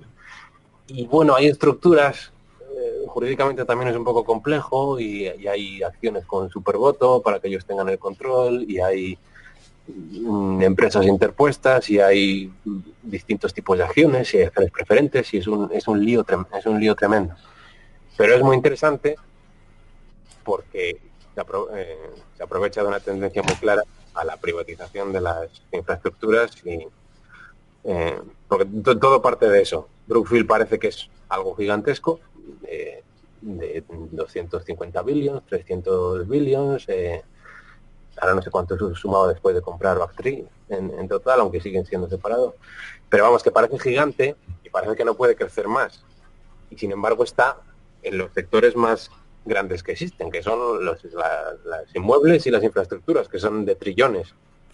Y si uno hace un análisis, pues ve que en los mercados emergentes, pues cada vez hacen falta más infraestructuras, que son lo que soporta el crecimiento de la economía, y que cada vez la gente va más a las ciudades. Y entonces hace falta de todo, hace falta eh, redes eléctricas, hace falta ferrocarriles, hace falta presas, hacen falta eh, sistemas de, agua, hace falta eh, un, montón. ¿Puedes poner algún ejemplo concreto de activo para que la gente le quede más claro? Sí, eh, por ejemplo, Brookfield tiene muchos cables submarinos de fibra óptica. Entonces, em, a ellos les gustan los activos pues con, flujos de caja estables y muy seguros y que, que sean como monopolios eh, naturales, como una presa. Eh, que igual se ve mejor que el cable. Pues, pues, pues, la presa en hidroeléctrica es una energía renovable que es muy barata y que hay muy pocos lugares donde se pueden, muy pocas localizaciones donde se pueden poner, pero eh, y tiene su, su regulación, pero que es algo muy muy estable. Y es una tecnología que no ha cambiado mucho en los últimos 100 eh, años, aunque sí que ha habido mejoras marginales. Entonces, ellos compran eh, ellos compran captan fondos y compran estas infraestructuras y una de las ventajas es que tienen alcance global. Es decir, están en todo el mundo y, ganan dinero en todo el mundo. Entonces pueden aprovechar que en un momento pues, eh, pues van las cosas mal en Brasil para comprar cosas baratas en Brasil y otro, en otro momento van las cosas mal en Estados Unidos. Y otra diferencia es que ellos, pon, eh, ellos ponen también a la gente a operar el activo y ellos vienen de ese lado empresarial, no tanto financiero. Hay otros gestores de activos pues que compran el activo y lo intentan mejorar y, y, luego, lo, y luego lo venden o simplemente lo, lo tienen y igual sacan un 7% de, rentable, tasa interna de rentabilidad. ¿no? Pero ellos no. Ellos compran el activo, ponen allí, cuando lo compran, entienden muy bien el sector y entienden muy bien el activo y el país y todo, ponen a los mejores a operar el activo y a mejorarlo y, a funcionar. Y en una operación en la que los demás fondos consiguen un 7%, pues ellos consiguen un 15%. ¿no? Por el conocimiento que tienen y por ser también los operadores a, a pie de obra. Entonces, eso es una ventaja, el alcance global es una ventaja y el tamaño, curiosamente, es una ventaja. Porque si alguien quiere vender una presa en Colombia por 5.000 millones, pues normalmente son operaciones complejas y muy pocos pueden firmar un cheque de 5.000 millones ya. Entonces, pues sí, llamas a, llamas a Warren Buffett y llamas a Brookfield y llamas a dos más. Entonces, resulta que en esos tratos, pues la competencia es, más, es menor. Y otro ejemplo de activo que ahora estuvimos en Londres es Canary Wharf, que es uno de los centros financieros mundiales. Pues Canary Wharf de Londres que yo, que yo a veces tengo que llamar allí, a alguna oficina y tal, que hay muchos fondos y fondos buitre y, gente de morir. Eh, Canary Wharf es de ellos, sí. En Estados Unidos también estuve viendo varios edificios suyos y, el Brookfield Place, que es el más eh, el más conocido, ¿no? Entonces, mm, como, como decía, se aprovechan de que, por el lado de las infraestructuras, en los mercados emergentes cada vez hacen falta más, pero en los mercados, en los países desarrollados, las infraestructuras siempre han estado en el balance de los estados y los estados cada vez están más endeudados y las infraestructuras cada vez mm, están peor y hay que eh, renovarlas. Entonces lo que están haciendo es privatizarlas y venderlas y están pasando a, manos privadas y hay que eh, y hay que hacer nuevas y hay que hacer más. Entonces se aprovechan de que hay un enorme déficit de inversión mundial en infraestructuras, pero del orden de 3, 4 trillones al año. Es decir, una barbaridad. De aquí a 2040 lo que va a hacer falta Entonces, si ellos con perspicacia pueden conseguir tratos para unos cuantos cientos de billones, pues, eh, pues pueden crecer mucho. En el lado de los inmuebles también. Eh, el caso de Graftech y cómo le han dado la vuelta a la empresa y la han mejorado y demás, pues también es muy, muy representativo de lo que pueden hacer a nivel operativo. Y lo curioso es que, pues eso, eh, es difícil de valorar, tienes que valorar cada una de las patas y, luego la, parte de gestión de activos. Pero yo creo que todas las patas de las filiales van a ir bien. Eh, y que además la parte, si, si uno lo descuenta, pues la parte de gestión de activos está muy barata. Y además es que la parte de gestión de activos es un negocio asset light, digamos. Mm, creces y cobras comisiones y, no necesitas mucha más gente ni muchos más gastos para, para crecer más y cobrar más. Claro. Gente en oficinas y ya está. Es un negocio resiliente, es un negocio bueno, son las ventas recurrentes y, está muy barato y tiene mucho margen para crecer. Además cobra comisiones fijas todos los años y cobra comisiones por éxito cuando vende los activos y consigue un beneficio. Mm. Entonces es, muy interesante. Hay muchos matices. Por ejemplo, las presas. Uno estudia Brookfield Renovables, ¿no? que son los que tienen las presas, y ve que, que los beneficios contables son muy bajos, mucho más bajos que lo que dicen ellos que son beneficio operativo. ¿Y eso por qué es? Pues porque amortizan aceleradamente las presas y, hacen un montón de triquiñuelas contables. Y, mm, y, eso, pues es muy interesante, pero es muy complicado.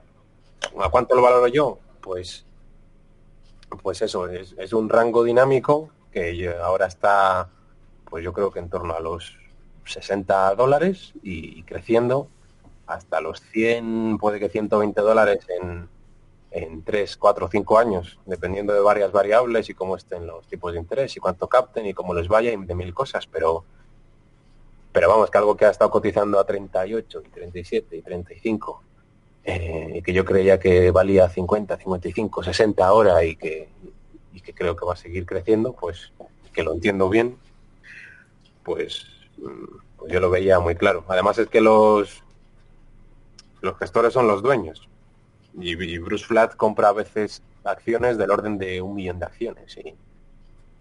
Eh, es decir, que tienen, que se juegan la piel, ¿no? Como se suele decir ahora.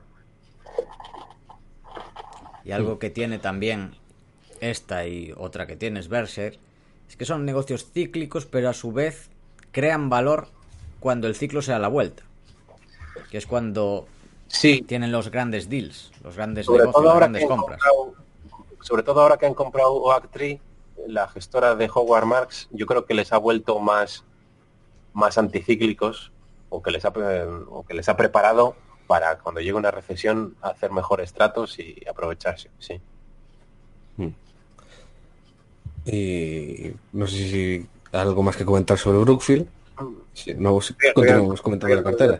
riesgos de Brookfield, pues su capacidad para captar fondos y cómo vayan los tipos de interés y si se endeudan demasiado o no. Lo, curioso es que la deuda está bastante compartimentada, no, no hay garantías eh, hacia la matriz.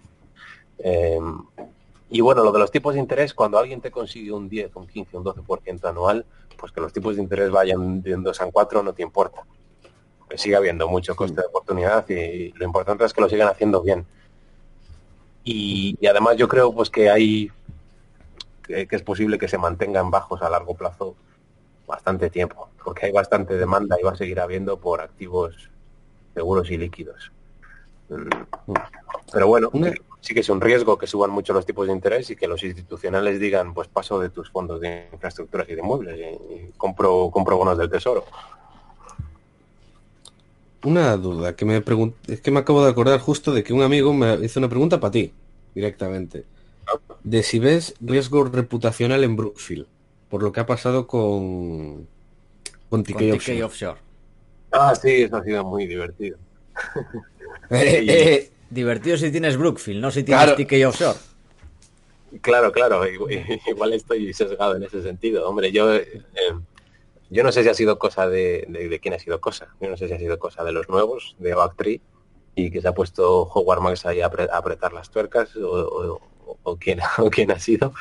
Y que para los, para los accionistas queda un poco feo. Mm, eh, pero bueno, mm, eh, al final es una, al final es una negociación, ¿no? Eh, ellos lo han hecho, lo han hecho más, más veces. Sí que es verdad que cuando compraron DK Offshore, pues dijeron que, incluso en la presentación que yo la vi, pues que iban a, a, estar del lado de los accionistas minoristas, ¿no?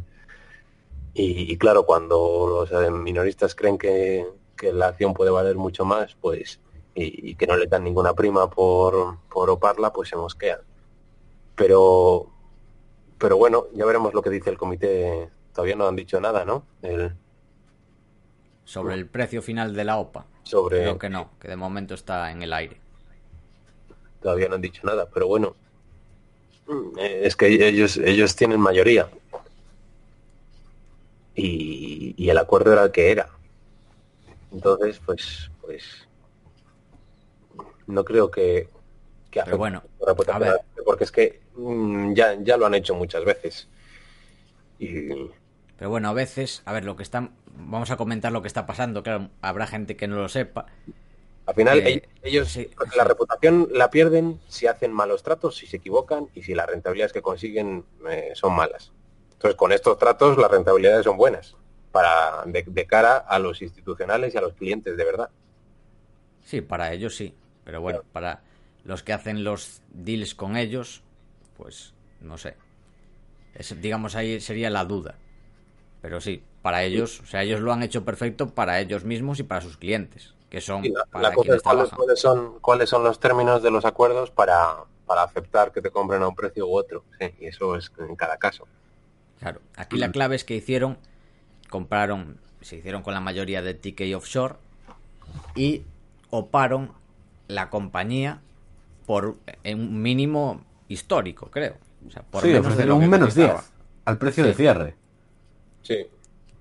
Y bueno, claro, ahí están abusando de su posición dominante y bueno, yo creo que lo normal, cuando es algo tan escandaloso, sí que creo que el regulador va a decir que bueno, que ofrezcan por lo menos una media de los últimos tres meses o algo así, cosas de estas que se suelen hacer en estos casos o el precio de mercado más una prima estándar de control o, lo que sea. ¿eh? Sí, yo creo que algo así harán. Esto, esto también puede pasar con una de las que tenemos, que es GraphTech, la que decíamos antes. Ellos tienen la ellos eh, hicieron una salida a bolsa de, una parte para que empezase a cotizar y conforme subiese de precio y tal, pues iban a ir vendiendo. Pero lo que pasa es que ha, ha caído de precio y entonces han paralizado las ventas y, y de hecho la empresa está recomprando acciones. Entonces, en GraphTech tienen también mayoría y, podrían decir, pues mira, la, compro y por un 5% menos de lo que cotizaba ayer. Y habría que ver si se lo permiten o no, o si se crea un comité o, cuál era el acuerdo inicial. Claro. Es que ellos pasen lo que pasen, ya saben lo que van a hacer. O sea, ¿cómo? Cae, pues la recompro. ¿Cómo? Sube, la vendo. Son gestores de activos. Claro. Entonces, es lo que esperas de alguien, de Bruce Flat o de la persona que toma estas decisiones, que actúe así. Lo que pasa es que cuando está todo a precios de mercado y lo van vendiendo poco a poco y comprando poco a poco, pues nadie se queja, ¿no? Porque... claro. Pues porque ha sido una negociación a, a, precio de mercado en, cada momento. Se supone que cada uno pues, pues cree que, que, hace un buen negocio y, y que le viene bien comprar y que le viene bien vender a ver, el problema es de Tiki Offshore. En todo lo demás no hay problema. Hmm. Quien vende, vende porque considera que es precio aceptante y el que hace la oferta también. Pero en este caso, pues sí, o, vendes o... El problema es la protección al, minorista. Claro. Los más enfadados son, pues sí, los accionistas minoristas, claro. Hmm. Y yo creo que deberíamos, o sea, que yo me pasaría hablando de Brookfield todo el día porque es una empresa que me llama mucho la atención. Pero creo que deberíamos continuar porque aún queda bastante, bastante si no, preguntas. El análisis de Brookfield es además un proceso vivo y no, acaba nunca. Hmm. Y otra, bueno, otras posiciones las mayores tipo Facebook, Berkshire Hathaway, eh, pues no las comentamos porque ya son empresas que aquí se han hablado mucho, son empresas conocidas, las empresas chinas ya hemos hablado de ellas. Una posición que Mm, es así bastante especial, distinta. Yo de hecho diría que fuiste de los que de los pocos que, que, se dio cuenta y lo profundizó en el tema, que son las royalties mineras. Ah, sí. Sí, sí, además me gusta me gustan mucho, las tengo cariño.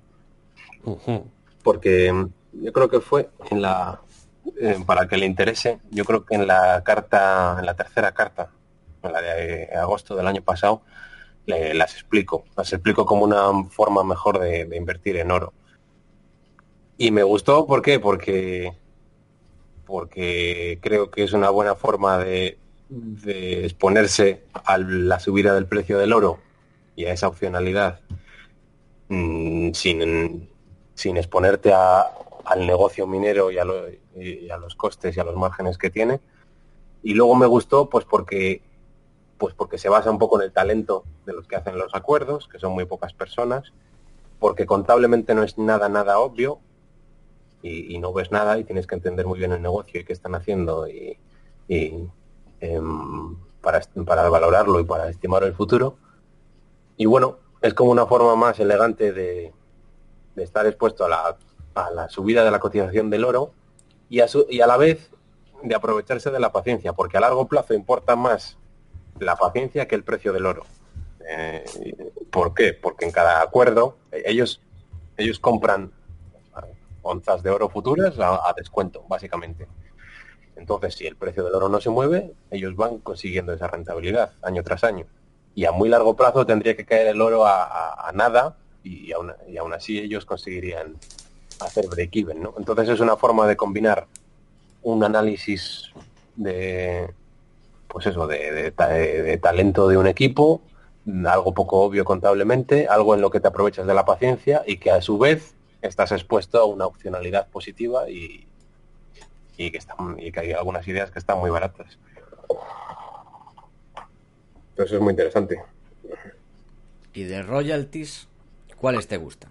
¿Coincidís Adrián y tú ahí?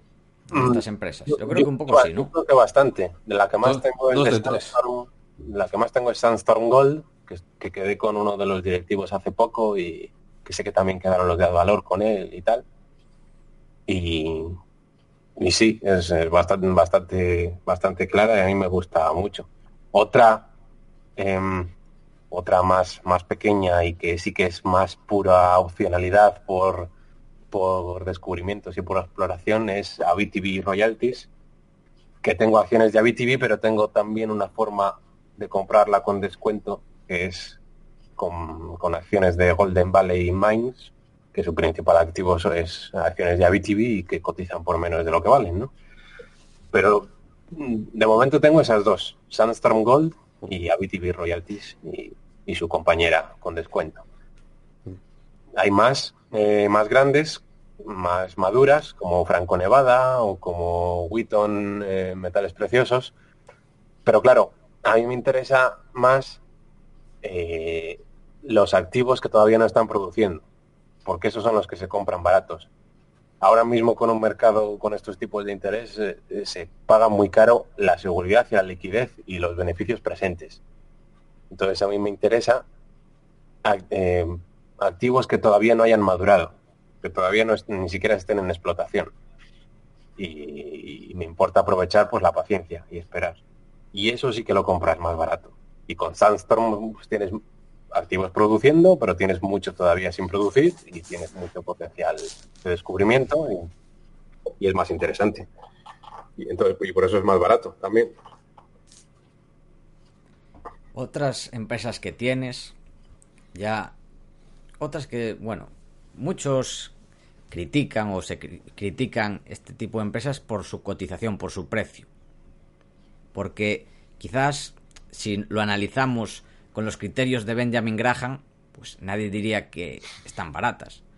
Por ejemplo, Amazon. Esta, hmm. bueno, es otra, estuvo aquí, eh, estuvieron, bueno, los gestores de Andrómeda, Flavio y Juan de, y es su primera posición. Tú también la tienes entre tu top 10. Mm, sí. Vamos a hacer una pregunta que se hacen algunos, yo no me la hago, pero la voy a hacer igual. Esto, comprar Amazon a per X, no sé cuál está, 80 o 50, lo que sea, ¿es value investing? Yo creo que sí, yo creo que sí, que, además está, está clarísimo.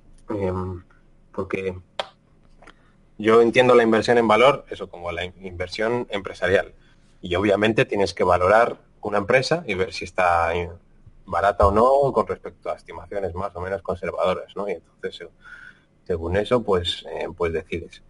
Pero claro, tienes que valorar entendiendo la empresa y con información relevante. Y hay empresas que, que, el PER es relevante de la situación actual, pues porque es una empresa eh, porque es una empresa ya madura y porque los beneficios son, eh, son significativos y empresas y empresas que no, que, el PER no te dice nada, pero hay que entender lo que uno está haciendo. Y, con Amazon, pues hay que entenderlo y valorarlo pues, pues, eh, pues como es. ¿Cuál es el problema de Amazon? Pues que mucha de, mucho de su gasto en realidad no es gasto, es, inversión. Y entonces eso pasa por pérdidas y ganancias y reduce artificialmente los beneficios. Y eso también pasa con Google y con, otras empresas. Pero es que hay otras cosas menos obvias y otras inversiones menos obvias. Por ejemplo, en la parte retail, muchos se piensan que Amazon solo es retail, pero bueno, empecemos por ahí. En la parte retail, lo que quiere Amazon es generar hábitos de consumo recurrentes y, para eso hizo el Prime y otras cosas. Entonces, aunque ahora Amazon no, eh, aunque Amazon no ganase nada durante muchos años, ese precio artificialmente bajo o ese subsidio de, los, costes de, eh, entrega o, de productos más, baratos no es una pérdida. Lo que es es una inversión en la creación de hábitos de consumo. Y, y, en escala también.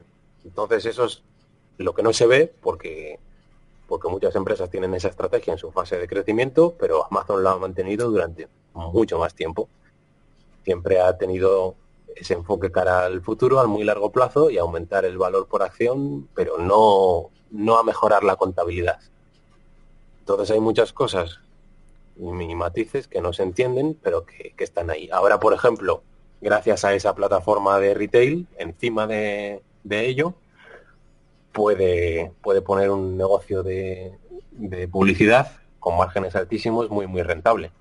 De hecho, Amazon ahora es el principal buscador de productos por encima de Google mundial, que además son búsquedas más valiosas porque la gente está en modo compra, no está buscando cómo ir de aquí a allá, ni si necesita un fontanero. Eh, lo que está haciendo es buscar un producto para comprarlo. Entonces eso es mucho, es mucho más valioso. Y luego lo que es Amazon es un semillero, un semillero de, de innovación y de empresarialidad. Y no les importa, no les importa eh, fracasar y no les importa que haya cosas que no funcionen, porque cuando una funciona, funciona y, compensa mil, mil fracasos, ¿no? Y de ahí han salido Amazon Web Services y de ahí han salido muchas, eh, muchas ideas y saldrán más que ahora ni siquiera conocemos. Entonces, lo importante de Amazon es ajustar por todos esos factores. Y, al final cuando uno lo ve desde el punto de vista más del, cash flow, más o menos siempre cotiza unas 20 veces cash flow y, va, creciendo al 20-30% y, y uno puede hacer una valoración bastante sencilla, eh, descuento de cada una de las partes y ver, eh, pues yo hace año, año y medio, cuando cotizaba mil dólares, yo la valoré por dos mil dólares, que es cerca de lo que está ahora y llegó. Y de hecho lo hicimos en una clase del máster de, de Lisbif, de Value Investing, estuvimos explicando Amazon y la valoración y esto, pues en un rango amplio, pero de media, 2.000 dólares por acción. Pues parecía una barbaridad, porque Amazon ya era per 500 o per 300, ¿no? Pues para allá ha ido. Mm, y con todo el sentido del mundo, y, seguirá yendo. Pero bueno, yo creo que hay muchísima falta de curiosidad, y muchísimo sesgo contable, y lo que uno tiene que hacer es vaciar la mente, intentar entender el negocio, intentar entender por qué la contabilidad es la que es y en qué se podrá convertir y por qué. y leerse las cartas de Bezos y muchas conferencias de Bezos. Es que si, si uno no lee las cartas desde 1997 hasta hoy, pues es muy fácil decir, bueno, yo invierto en esto, pero... Y, luego hay otros que se ponen en Amazon y eso está a 150 y eso es que descuenta eh, la perfección y que, y que va a crecer hasta el infinito. Y no, y, no es verdad. No es verdad, no podemos permitirnos eh, tener, esas, tener esas barreras ahí. Además que uno cuando ve de verdad las cuotas de mercado de sus negocios, incluso del retail, todavía son dígitos simples. Eh, un 7% del comercio, un 8%, un 3, un 4. Em, en la infraestructura en la nube también es un negocio gigantesco que está creciendo y que tiene una curva de adaptación que, sigue siendo exponencial, que eso no se descuenta bien ni se entiende bien y, que le queda muchísimo por delante. Y también tiene cuotas de mercado muy bajas. O sea, todavía estamos en los inicios de la adaptación eh, de la infraestructura en la nube. También hay que entender la estrategia de, Jeff Bezos y por qué hace lo que hace en cada uno de los sectores. Vamos, que es, es muy interesante y cuando uno lo entiende bien, ve eh, una empresa excelentemente gestionada, yo diría que con el mejor gestor del mundo, que incluso lo ha dicho Warren Buffett, con un pozo defensivo muy amplio, una ventaja muy fuerte y creciendo, con mucho potencial por delante para crecer en sus sectores y con megatendencias que le ayudan, con una estrategia clara y a un precio, yo seguiría diciendo, diciendo que barato, porque yo ahora mismo la valoro en más, en unos 2.400 dólares por acción, que sería más de un trillón. Parece una barbaridad, pero entonces, ¿eso, ¿eso es value investing? ¿Comprar una buena empresa barata? Pues yo diría que sí. Lo que hay que entender es por qué está barata. Y, muchos no, no quieren. Bueno, a mí me parece una muy buena explicación, pero yo te pediría que resumas en tres palabras qué opinas de esta, mm, esta inversión centrada en el PER. En tres palabras, puedes resumirlo, ni en dos ni en cuatro en tres palabras. Sí. Eh, la valoración de, en base al PER, al ratio PER, al Price Earning Ratio. Pues miopía cuantitativa. Esas, son, esas son dos. Son dos. Yo, esperaba que dijeras otra cosa. Que últimamente no usas tu hashtag. Muerte al PER. Claro, hombre. es que lo dices todo, tan bien explicado, pero hay que resumirlo. Tienes que decir, en resumen, muerte al PER y ya está. Sí, hay que entender las cosas y ver lo que es la información relevante y la que no. Eh, nosotros no, no somos cocineros de, contabilidad pasada, somos eh, empresarios. Y bueno, otra empresa, esta ya es más polémica, una de las más polémicas, aunque cada vez se ve más en más carteras de inversores value, es Tesla. ¿Cómo ves Tesla? Me lo esperaba. A ver, no puede faltar esta pregunta. No puede faltar. Sí, eso es, lo, más mm, polémico. Eh, es una parte pequeña, bueno, las acciones son una parte pequeña, pero los bonos convertibles, los bonos senior de Tesla sí que son un 3% del fondo. Y eh, yo en la, primera mitad del fondo lo que, lo que primo son ventajas que ya existen, que son fuertes y, que yo lo veo muy claro, ¿no? que hay una certidumbre muy alta en la otra parte del fondo, los criterios son los mismos, pero sí que puedo permitirme un mayor potencial si, lo veo, ¿no? Entonces, el problema es que hay muchas empresas con ventajas competitivas fuertes, maduras, que están carísimas, pues porque eso, se demanda la seguridad y la liquidez, los sustitutos de bonos, ¿no? Y entonces, pues están muy caras. Donde hay otras oportunidades en fosos defensivos emergentes o crecientes o futuros, ¿no? Ventajas que, están en proceso de, creación o de, crecimiento o de fortalecimiento. Ahí es, esa es la fase donde más valor se crea, pero también es difícil de detectar y también es más, más arriesgado, ¿no? Entonces, buscando fosos defensivos futuros, suelen ser polémicos porque la gente no se los cree y eso es bueno, pues me topé con esta acción y además es muy curioso porque la, gente no lo entiende ni, la valoración ni, ni, cómo está en el fondo, ¿no? Ni, y me acusa de estar sesgado, ¿no? De buscar solo la información sobre eh, sobre lo positivo de, Tesla, es justo al revés, porque yo era un super hater de Tesla. Cierto, y es, fácil, es facilísimo. Es facilísimo ser un hater de Tesla y es lo más divertido y es lo más cómodo, porque es lo que lees en, todo en todos los medios de comunicación y, a poco que lees enseguida pues odias al, tipejo ese, todo lo que dice, todo lo que hace, cómo lo hace, como... Eh, bueno, hay de todo, ¿eh? Eh hay bastante cheerleader también. sí, pero... hay, eh, está muy... digamos, hay posicionados gente muy a favor y gente muy en contra. Sí, hay muy polarizado, no me salía la palabra. Está muy polarizado, hay mucho amor-odio. Sí, o, es un dios o es un mentiroso que tiene que ir a la cárcel es muy, es muy curioso, es muy curioso eh, lo de la gente. Y yo pues, pues sí, eh, decía, pues Tesla no tiene sentido porque cada coche que fabrica eh, pierde dinero, está en pérdidas, no hace más que quemar caja, la valoración, la deuda es alta, la valoración parece altísima, como si fuese a crecer no sé cuánto y fuese a tener márgenes de Ferrari y, el tío este es un loco eh, muy volátil, ¿no? Que, hace cosas muy raras. bueno, todo todo el argumentario, ¿no? Y además yo mm, en el fondo teníamos acciones de Porsche Holding y de, BMW.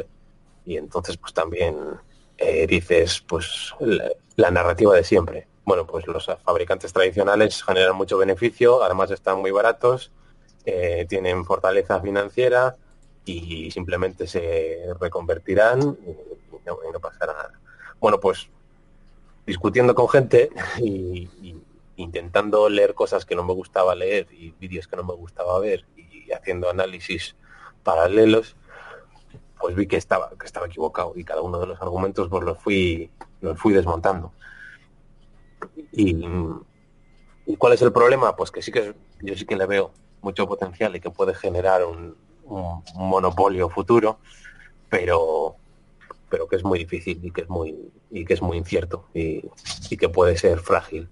Entonces, por eso eh, empecé una posición pequeña, pero también eh, invertí a través de los bonos convertibles senior, porque estás más protegido ante pérdida permanente, porque yo creo que puede tener capacidad para que le sigan refinanciando. Y, pero estás bastante expuesto a la opcionalidad positiva. Es decir, a Tesla le tiene que ir muy, muy mal para que los esos bonos senior eh, pierdas dinero.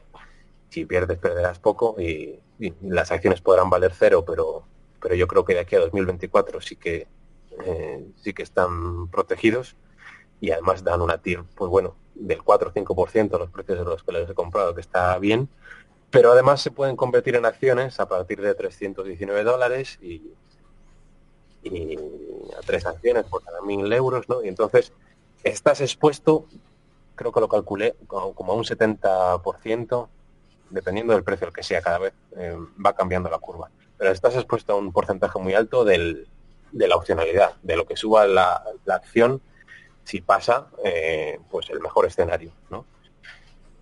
Eh, entonces, para invertir más en una cosa que puede quebrar o multiplicar por 10 o por 20, pues, pues o pongo muy muy poco o no pongo nada o lo hago a través de, un, de una situación así, en la que estoy más protegido, pero sigo estando expuesto al, al potencial. ¿Y cuál es el potencial? Pues yo es que creo que no tiene nada que ver con los coches, ni con el hardware, sino que tiene que ver con el, con el software y, con la conducción autónoma. Mm, pero bueno, yo, yo reconozco que es, que es polémico. ¿Y cuál es tu certidumbre sobre Elon Musk, porque yo tengo mis dudas. Hay días que me parece un héroe y otros un, villano. Pues una de las cosas que más me gustan, aparte de que, de que sea accionista, que tenga un 20%, obviamente, es mm, su plan de incentivos, por ejemplo. Eh, él no cobra nada, bueno, en realidad por ley tiene que cobrar el salario mínimo, pero en realidad se queda en la cuenta de Tesla porque no lo saca. Eh, o sea, es algo testimonial pero tiene un plan de incentivos que empieza, que depende de la valoración, de la capitalización en bolsa, y empieza en los 100 billions y va hasta los 600. Entonces, si, si Elon Musk consigue que de los 30, 40 billions actuales se convierta en 200, 300, 500, pues él se lleva su porcentaje y en la valoración hay que tener en cuenta esa dilución y tal, pero vamos, que, que el incentivo es aumentar el valor, el valor de la empresa y, y él tiene el 20%. Pero al estudiar su vida y al leer cosas y, ahí, y demás, una de las cosas de las que me gustó fue la consistencia en el discurso. Que, que sí que es verdad que, hay, que a veces que parece que dice cosas muy volátiles, pero bueno, es porque le, le va el cerebro a mil por hora, se aburre, ¿no? Entonces necesita eh, necesita a veces eh, hacer, hacer esas cosas. Pero sí que es verdad que uno ve vídeos de 2008 de cuál es la idea, de cuál es la estrategia, de cuál es el, eh, el objetivo y es consistente. Es como la consistencia un poco del discurso de Jeff Bezos, salvando las distancias, ¿no? Que uno lee la carta del 97 y dice, eh, pues porque no me di cuenta antes, ¿no?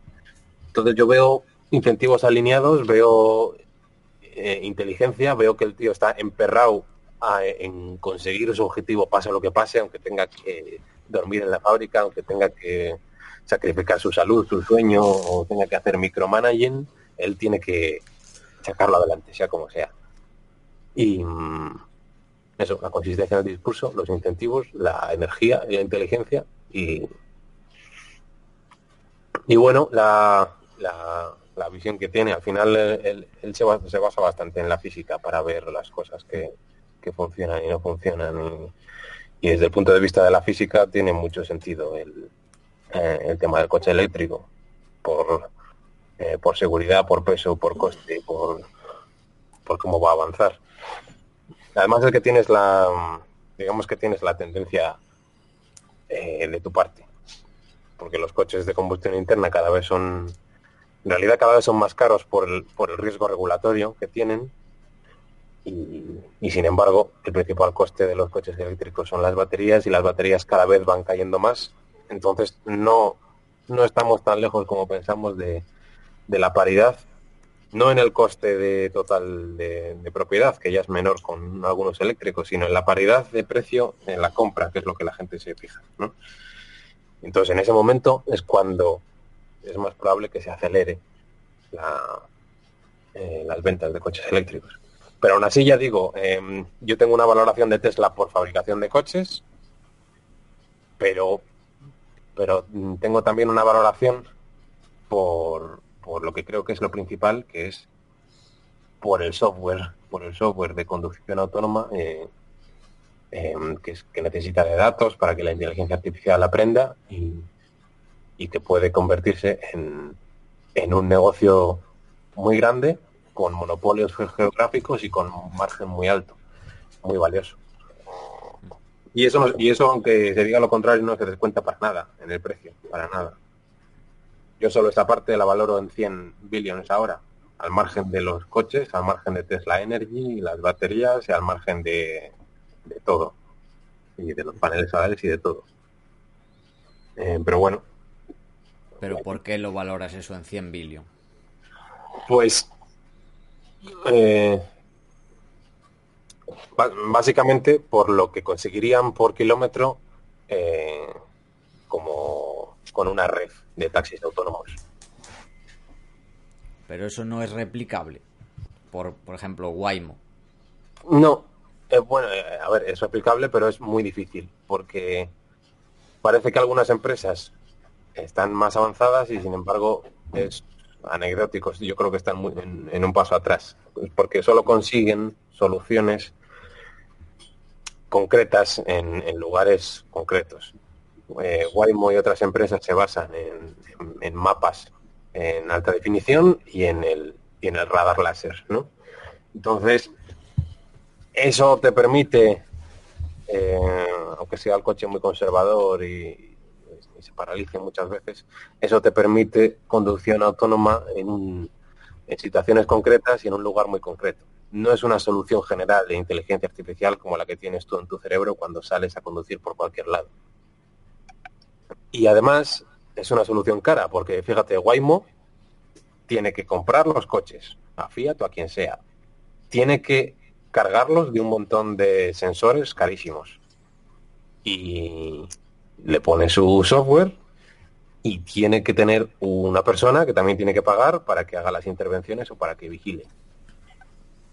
Y tiene muy pocos coches, es, casi testimonial y solo tiene datos de, una, de, un lugar muy pequeño. Y sin embargo Tesla tiene órdenes de magnitud de, datos eh, muchos más muchos más que Waymo y además son datos variados porque lo que necesita la inteligencia artificial es eh, datos variados. Entonces no es lo mismo tener un millón de millas que tener mil millones de, millas de la realidad. Pero también Waymo dice que, bueno, que, tienen un montón de millas simuladas, pero la realidad no se puede simular. Si se pudiera simular, pues lo de la conducción autónoma sería de niños, ¿no? Eh, lo que ocurre en la realidad, pues son cosas eventos de cola rarísimos eh, o, cosas no tan raras. Por ejemplo, que, una bici tenga, que un coche tenga una bici detrás anclada y que, la, y que el coche no piense que son dos cosas o que es una bici cruzando. Que sepa que, es, que, en ocasiones hay bicis encima de los coches, detrás de los coches, que a veces hay coches con barcos, que a veces eh, cruzan animales, que, a veces hay obras, que, que mil cosas, ¿no? Entonces, mm, yo creo que la clave en esto es fabricar tú tus propios coches, fabricar tú y diseñar un chip de inteligencia artificial, que lo han hecho ellos y el resto no lo tiene o tiene que comprar los de Nvidia, y tener muchísimos datos eh, en cantidad, en variedad y en relevancia. Entonces, para conseguir de verdad una solución barata que se base en, en la visión, en cámaras, no en, no en el radar láser, y que sea general, para una inteligencia general que conduzca, son ellos los que tienen la ventaja. Muy interesante. Desconocía esta ventaja. Además es que... lo, complicado es valorarla, pero... Avanza, avanza de forma exponencial y cuando un año no pensábamos que, se podía ganar al... Eh, eh, ¿Cómo se llamaba este juego? El que... El Go. Eh, al Go, pues resulta que, que, lo conseguimos. Y cuando lo conseguimos, pues linealmente extrapolamos que igual algunos juegos de estrategia más complicados o de pues que también lo puedan hacer dentro de 10 años y resulta que lo consiguen en uno. ¿no? Al Dota 2, que ganaron a los campeones del mundo. Al Dota 2 y a estas cosas que ya hay que y hay que trabajar en equipo y hay que estimar lo que va a hacer el otro y hay que prever los resultados de tu estrategia y un montón de historias. Entonces esto avanza muy rápido. Y, cuando tienes una inteligencia artificial que simplemente cambia de carril y, mantiene la distancia y, tal un año, pues resulta que en dos años tienes una inteligencia artificial que, conduce sola. Pero ya digo, pues para eso hace falta eh, muchísimos, eh, muchísimos datos y no solo muchísimos datos, sino también algoritmos que los, eh, que los procesen bien y que los procesen rápido y hace falta una solución integrada y personalizada. A veces me recuerda a Apple en ese sentido, de, integración vertical y todo lo hacemos nosotros y, el software y, nosotros adaptamos, eh, o sea, creamos todo el hardware y adaptamos el software a él. No, no hacemos un software y lo ponemos ahí encima de cualquier cosa. Eso siendo ingeniero electrónico también lo entiendes y, lo, y lo, valoras. No es no es lo mismo eh, no es lo mismo lo que hace Apple que lo que hacen otros. Y, yo creo que en, Apple se ve bastante claro que no tiene que ver solo con, con el hardware, igual que Amazon no es solo una librería. Yo lo que dije que iba a hacer, y estoy cada vez más convencido, es que todo lo de los coches, Tesla, todo el sector, lo voy a ver desde la barrera está muy interesante, pero bueno, es demasiado complicado. no estoy en nada. Es lo más prudente, eh, no estar en nada, que es lo que han hecho muchos. Eh. por ejemplo, Terry Smith ya de primeras dice que nunca va a comprar ninguna automovilística, sea cual sea. Bueno, pues ya está. Otros que tenían empresas que parecían baratas han dicho, mira, eh, me voy y, vendo y vendo Fiat y vendo Renault y vendo BMW y vendo Porsche porque no lo veo claro y, y mm. paso. Yo tuve BMW y la vendí porque no lo veía claro el futuro los próximos 10 años. Ya, además es que eh, hay cosas interesantes, por ejemplo, desde el punto de vista de los incentivos. Em, yo recuerdo hace muchos años escuchar a, Paramés en las conferencias que le tenía BMW y, le preguntaban sobre el coche eléctrico ya por aquel entonces y decía que no había ningún peligro porque él había estado en las fábricas y había visto que las fábricas, si de verdad el coche eléctrico es lo que quiere la gente y es rentable, pues las líneas se cambian. El motor de combustión interna eléctrico como si nada y, y tiras para adelante. Y no es verdad, no es verdad, no te sirve de nada todo lo que tienes, todo el, todo el activo fijo que tienes. Tienes que hacerlo de cero, de abajo arriba, eh, pensando que vas a construir un coche eléctrico. No te sirve las, plataformas, las plataformas que tienes. Y si las usas, pues es para hacer coches de compromiso y coches que no son eficientes y coches que... Eh, y además es que lo ve este ingeniero Sandy Munro, que también fue muy crítico de Tesla y que ahora, eh, y que ahora ha visto y que ahora ha visto lo que han hecho, destripa coches y ha destripado el Tesla Model 3 y ha destripado el BMW i3 y ha destripado el Nissan y los ha destripado todos y ha comparado y ha visto que aunque parece lo más sencillo del mundo, una batería y un motor, nadie consigue hacer un motor tan eficiente como el de Tesla, nadie consigue baterías como las de Tesla, ni, eh, ni la eficiencia en términos de, de vatios hora por kilómetro y por kilo, eh, el tema de, momento. el tema de la carrocería, el tema, por ejemplo, cosas curiosas. En, BMW cada departamento va tiene su cosa, va por su lado, pero de verdad no está el coche integrado eh, como un ordenador o como un móvil eh, electrónicamente, aunque tengan muchos botones y, muchas pantallas. Pero si lo haces de abajo arriba, puedes hacer cosas como algo que le sorprendió mucho a, a Munro, que fue la, eh, la bomba de agua y la, refrigeración que, está intrincada en varios sistemas del coche y que es muy inteligente porque utiliza el calor del motor eléctrico para, para intercambiar de calor y, y, para y luego para enfriar las, las baterías y es, y es, un diseño muy inteligente que solo lo puedes hacer si todos los departamentos y todos los ingenieros de las partes se, se ponen en común a ver cómo dar una solución integrada. Pero es que además los, fabricantes tradicionales tienen un problema de incentivos y es que al final son, al final, bueno, ni siquiera están integrados verticalmente, salvo Toyota y, alguna más, son, son ensambladores de piezas de otros y son bancos, son financieras que empujan las ventas hacia los concesionarios con publicidad y con financiación. Pero los que venden son los concesionarios. Y claro, los concesionarios no ganan mucho por los coches, ganan por las piezas, por el servicio postventa y entonces los eléctricos no les interesa. Entonces los fabricantes fabrican coches eléctricos, pero los concesionarios no quieren ni verlos y no quieren venderlos. Y además, si aceleran mucho con el coche eléctrico los fabricantes, pues eh, destruyen la, la, vaca lechera que tienen ¿no? para, para financiar todo lo que hay que financiar para invertir para el coche eléctrico. Entonces, claro, tienen ese dilema del innovador eh, porque si en 2040 en muchos lugares prohíben esos coches eléctricos, todo lo que los haga, valor terminal es cero y tienen que invertir. Y, claro, una empresa que tiene que por delante una inversión muy grande para mantenerse, pues mm, vale menos comparativamente, aunque el múltiplo actual eh, sea bajo. Entonces tienen un problema de incentivos que les hace no, no, no avanzar y no ponerse las pilas al 100%. Tienen también mucho, mucho lastre por, laboral eh, y cultural, que Tesla no lo tiene, Tesla solo, va hacia adelante. Muchos de los directivos de, empresas automovilísticas lo han, reconocido.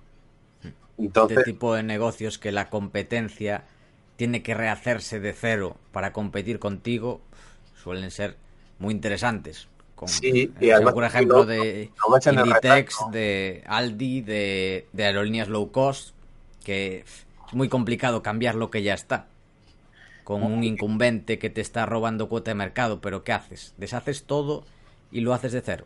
Es muy difícil, muy difícil cambiar, pero el riesgo, el, problema es que el riesgo regulatorio es enorme y si no vas a tener que pagar un montón de multas tremendas y, mm. si no, no queda otra. Si no cumples con los gramos de CO2 y demás, entonces estás, estás asfixiado. Eh, y, yo no estoy de acuerdo con, con muchas cosas, pero el riesgo regulatorio hay que tenerlo en cuenta para invertir. Entonces, eh, cada vez cada vez es más asfixiante. Y cuando se han dado cuenta, pues muchos para muchos ya ha sido tarde.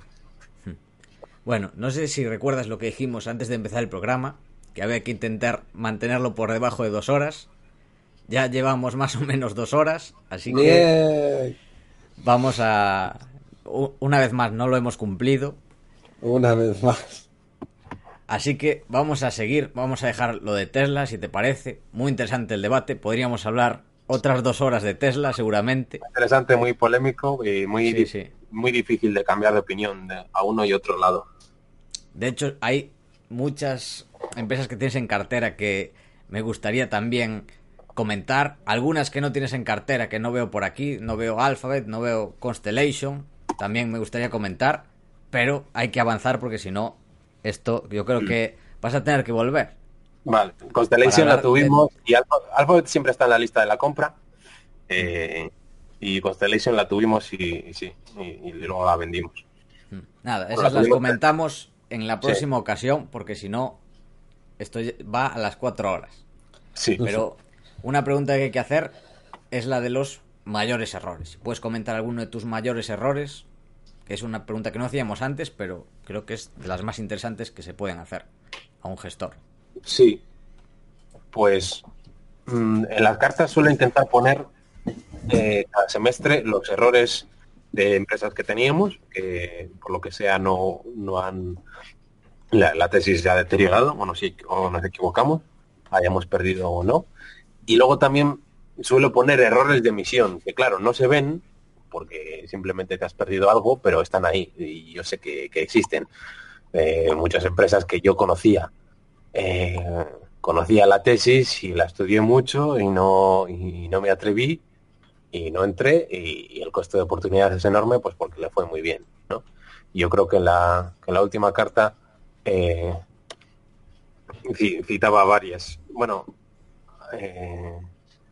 citaba varios errores de, omisión, pues como eh, como Bay Resorts, que son resorts de esquí y, muebles, Adobe, Adobe también me la perdí, eh, Halma también, eh, Dassault Systems también, Costco, que siempre me ha gustado Costco y que, y que cuando estaba barata pues había alternativas mejores, oportunidades mejores hmm. en las que Otro ejemplo de empresas que hay que la competencia tendría que cambiarse por completo para competir contra Costco o Aldi, estas hard discounters alemanas también que están arrasando en Reino Unido y empiezan ahí a meterse en otros países. Bueno, o los discounters también tipo Dollar General y estas que también están arrasando. Dollar General la tuve, sí, la, la vendí, la, la tenía que haber mantenido quizá también tuve Tractor Supply, eh, que, fue, que fue muy rentable, pero luego siguió subiendo. En la sociedad familiar tuvimos Zoetis cuando subió bastante la vendimos y, Zoetis ha seguido y seguido y seguido. Eh, yo creo que con Ferrari cuando hizo la spin-off nos pasó a todos, ¿no? Pues que no, hmm. no, la aguantamos. Pero errores de, de, la cartera, pues también ha habido varios. Yo recuerdo, por ejemplo, de, de recuerdo L Brands, por ejemplo, la marca de Victoria's Secret, que parecía muy barata y parecía que la ventaja se podía mantener, pero estaba claramente en deterioro y, da igual que estuviese muy barata que, pues que la tesis estaba rota, em, por, por, todos los cambios que hay y por, y por el deterioro de la marca y, y cuando empiezas a hacer descuentos y cuando empiezas a, hmm. alargar el, tiempo de descuentos y cuando la gente empieza a cambiar sus gustos y no te adaptas, eh, bueno, muchas, muchas cosas. Entonces, las ventajas hay que verlas de forma dinámica, si están creciendo o, no. Y el Ebrands parecía muy barata, pero, eh, pero fue un error. Una de centros comerciales americanos que fue Townman Centers, sacamos rentabilidad, y sin embargo creo que fue un error porque al final los gestores no, no tienen los incentivos correctos y los, los activistas intentan aflorar el valor y no lo consiguen porque hay ahí conflicto de interés. Otro error fue la de Smart Metering Systems, por ejemplo, que fue una idea que presentaron los de Equam en, en el Iberian Value al que fui yo el año pasado y me gustó mucho y la empecé a investigar y me cuadró la tesis y y luego descubrí que no, que estaba, que estaba muy equivocado. Y en esa sí que perdimos algo, no me acuerdo cuánto. Mm, ¿Y en cuál más? Ah, en Imperial Brands también, que es una empresa de tabaco que me gustaba y que eh, y que ha seguido cayendo después de que la vendiésemos porque porque no tenía la exposición correcta y que yo quería bueno no tenía la exposición correcta de emergentes y a largo plazo era peor idea.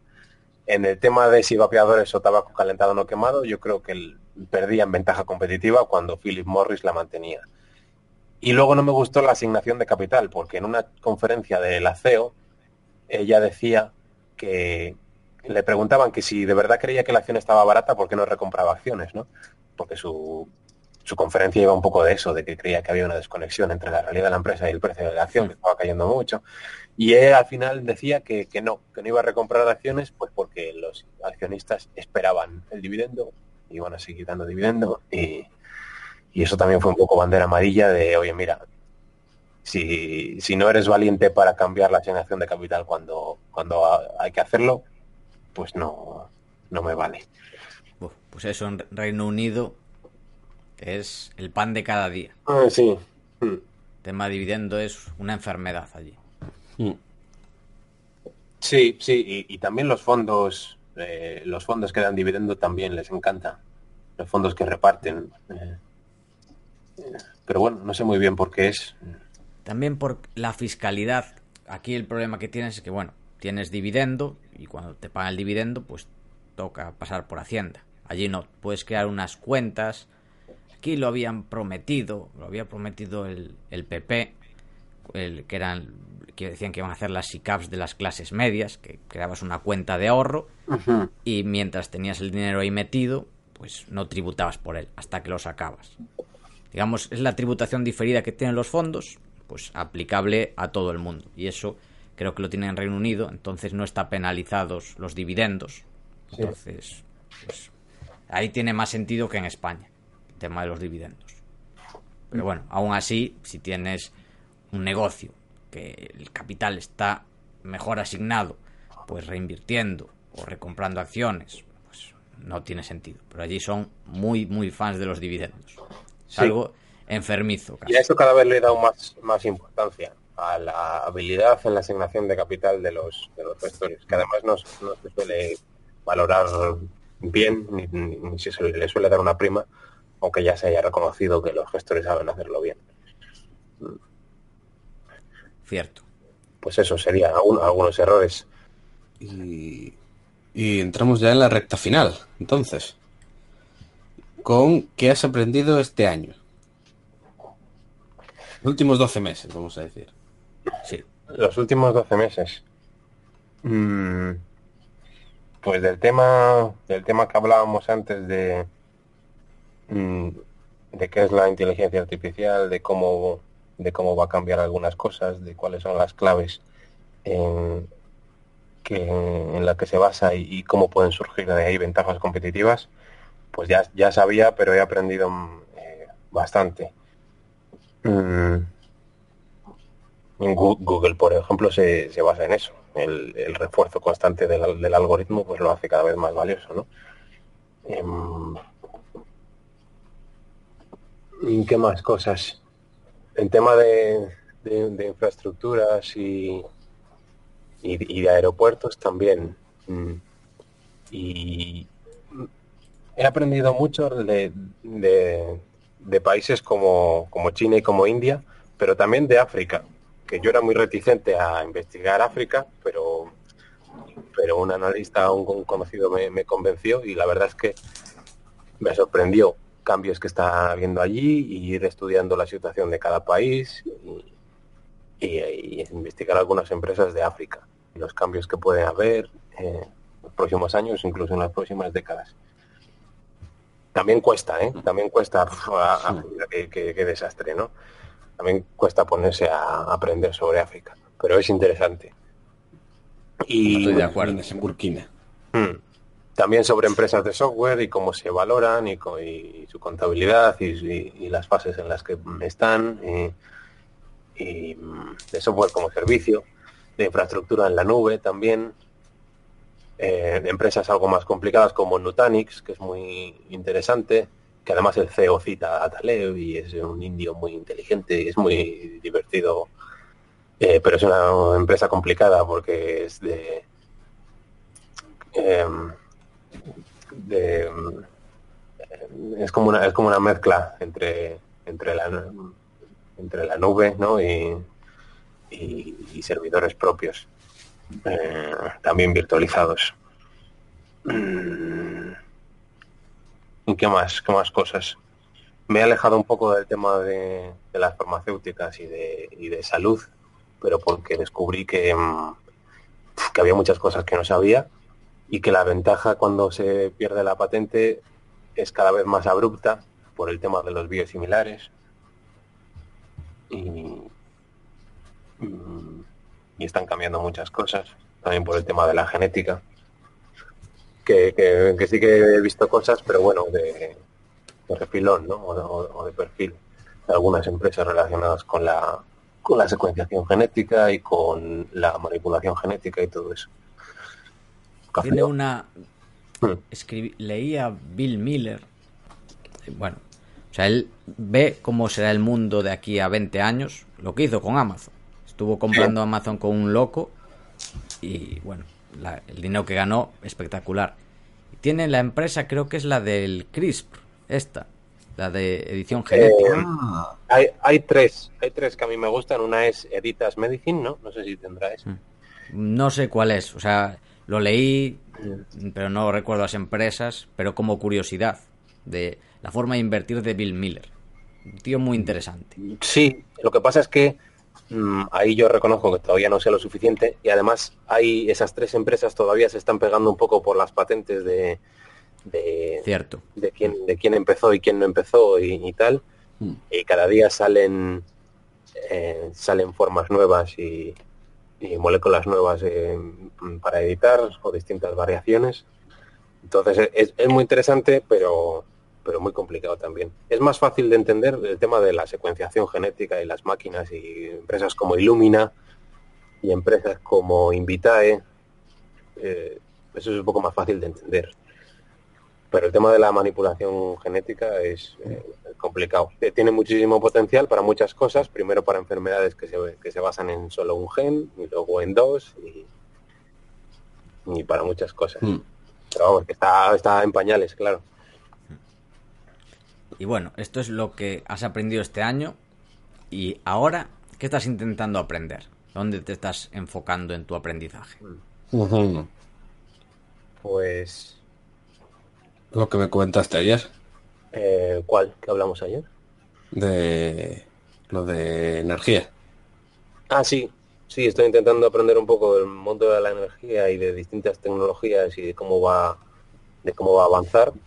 Y, y cuáles son los costes, el peso y las características de, pues de todo, del gas, de la nuclear, de las nuevas renovables, de, cómo va, evolucionan los costes y por eso, por intentar detectar tendencias que vea claras y luego dentro de esa tendencia em, empresas que se puedan aprovechar de ella que tengan ventaja que tengan ventaja competitiva para mantener cuota de mercado. Pero eso también es una investigación que está un poco eh, en pañales. Mm, igual que igual que te puedo hablar de pues de la publicidad o de la tesis de, Facebook pues me preguntas de una empresa de carbono de uranio y ahora mismo no te sé decir me parece que está barata o cara porque está per tanto no te digo no no lo sé. No, no entiendo no entiendo el sector todavía. Muy buena respuesta. Pocas veces se dice. Hay muchos inversores que se le echa de menos esa respuesta cuando se le hace una pregunta sobre cualquier sector Sí, hay, cosas que no, eh, porque todavía no lo sé. Pero intento ir eso, eh, investigando. Y llegamos a la parte final donde te pedimos consejos. Primero, para novatos. Consejos para novatos. Eh, pues yo creo que al, al, principio sí que recomendaría leer, leer mucho, ¿no? Estos libros clásicos que siempre decimos, porque al final, pues, pues te, te, permiten eh, imbuirte un poco de la filosofía de los mejores y, conocer su vida y lo que han hecho y no hacerlo, mm. hacer muchas locuras. Pero después de eso, yo sí que recomiendo empezar no a leer libros para saber qué buscar, sino empezar a buscar y empezar a leerte informes anuales y, artículos y, revistas y, estudios y de sectores y de empresas para empezar ya con algo. Y yo recomendaría empezar con lo que con lo que tengas ventaja porque te toque más de cerca y conozcas más. Pues igual eres un ingeniero en, en un sector concreto o igual trabajas en una cantera o trabajas en una tienda o pues yo empezaría con eso, con lo que mejor con lo que mejor entiendas coges las cuatro o cinco empresas principales del sector y te lees la última presentación trimestral o y la que más te guste te lees el informe anual y empiezas, empiezas a buscar. Porque al final mucho mucho del, éxito es la práctica, ir detectando patrones, ir sabiendo lo que es relevante y lo que no, y eso requiere práctica, de leer y de valorar. Entonces la, fase de los libros está bien y en paralelo hay que seguir leyendo y aprendiendo, pero hay que empezar a buscar y, aprender sobre negocios concretos. Y de estos libros, ¿qué tres libros recomendarías? Pueden ser más para novatos, más avanzados. ¿Cuáles recomendarías? Yo siempre recomiendo eh, para el tema de ventajas competitivas el de Pat Dorsey, que además que ahora está en español, el de el pequeño libro que genera riqueza. Yo lo tengo en español y en inglés. Luego, para el tema de los gestores excelentes, la asignación de capital y demás, el de The Outsiders, que ese todavía no está en español, es una pena, pero, pero complementa, lo complementa muy bien. Y luego, eh, a mí también me gusta el de Quality Investing, sí que lo ha sacado de usted en español, el de Invirtiendo en Calidad, con el sí. de Juan Huerta de Soto. Mm. Y, ese está muy bien también. Mm. Eh, luego hay clásicos, pues sí, como el, eh, aparte del inversor inteligente, también el de Philip Fisher de acciones ordinarias y beneficios extraordinarios. Algunos un poco más de divulgación, pero que están muy bien, como el de eh, bueno, el de Buffetología igual menos, pero hay uno que está bien, que es el de Warren Buffett y la y, y el análisis de los estados financieros, que se, em, es difícil de encontrar ya, pero, pero está muy bien porque te lleva un poco, desde el punto de vista de las ventajas competitivas, te lleva un poco por entender la contabilidad más básica. Y, los de Peter Lynch porque son muy completos, muy multidisciplinares, aparte de leer pues por las cartas de Versailles y las entrevistas de Charlie Manger pero sí, los de Peter Lynch para, alguien que empieza también son muy completos. Pues muy buenas recomendaciones. Y para terminar, consejos para inversores que ya lleven un tiempo, ya se encuentren cómodos gestionando capital, ya tengan buenas rentabilidades, que quieran montar un fondo de inversión. Eh, que quieran montar un fondo de inversión, pues sí. Pues yo tuve bastante suerte porque cuando yo creé el fondo, pues Em, pues Renta 4 todavía hacía compartimentos con menos de 3 millones, ¿no? Y, llegamos a un acuerdo y, empezamos con muy poco, pero el fondo ha ido creciendo y, ha ido bien. Pero, pero sí que es verdad que cada vez es más que cada vez es más difícil porque porque bueno hay una barrera muy muy alta para empezar empiezas pues con tu dinero con el de amigos o familiares y puedes crear una sociedad, pero es un poco desastre eh, desde el punto de vista operativo y fiscal y de todo.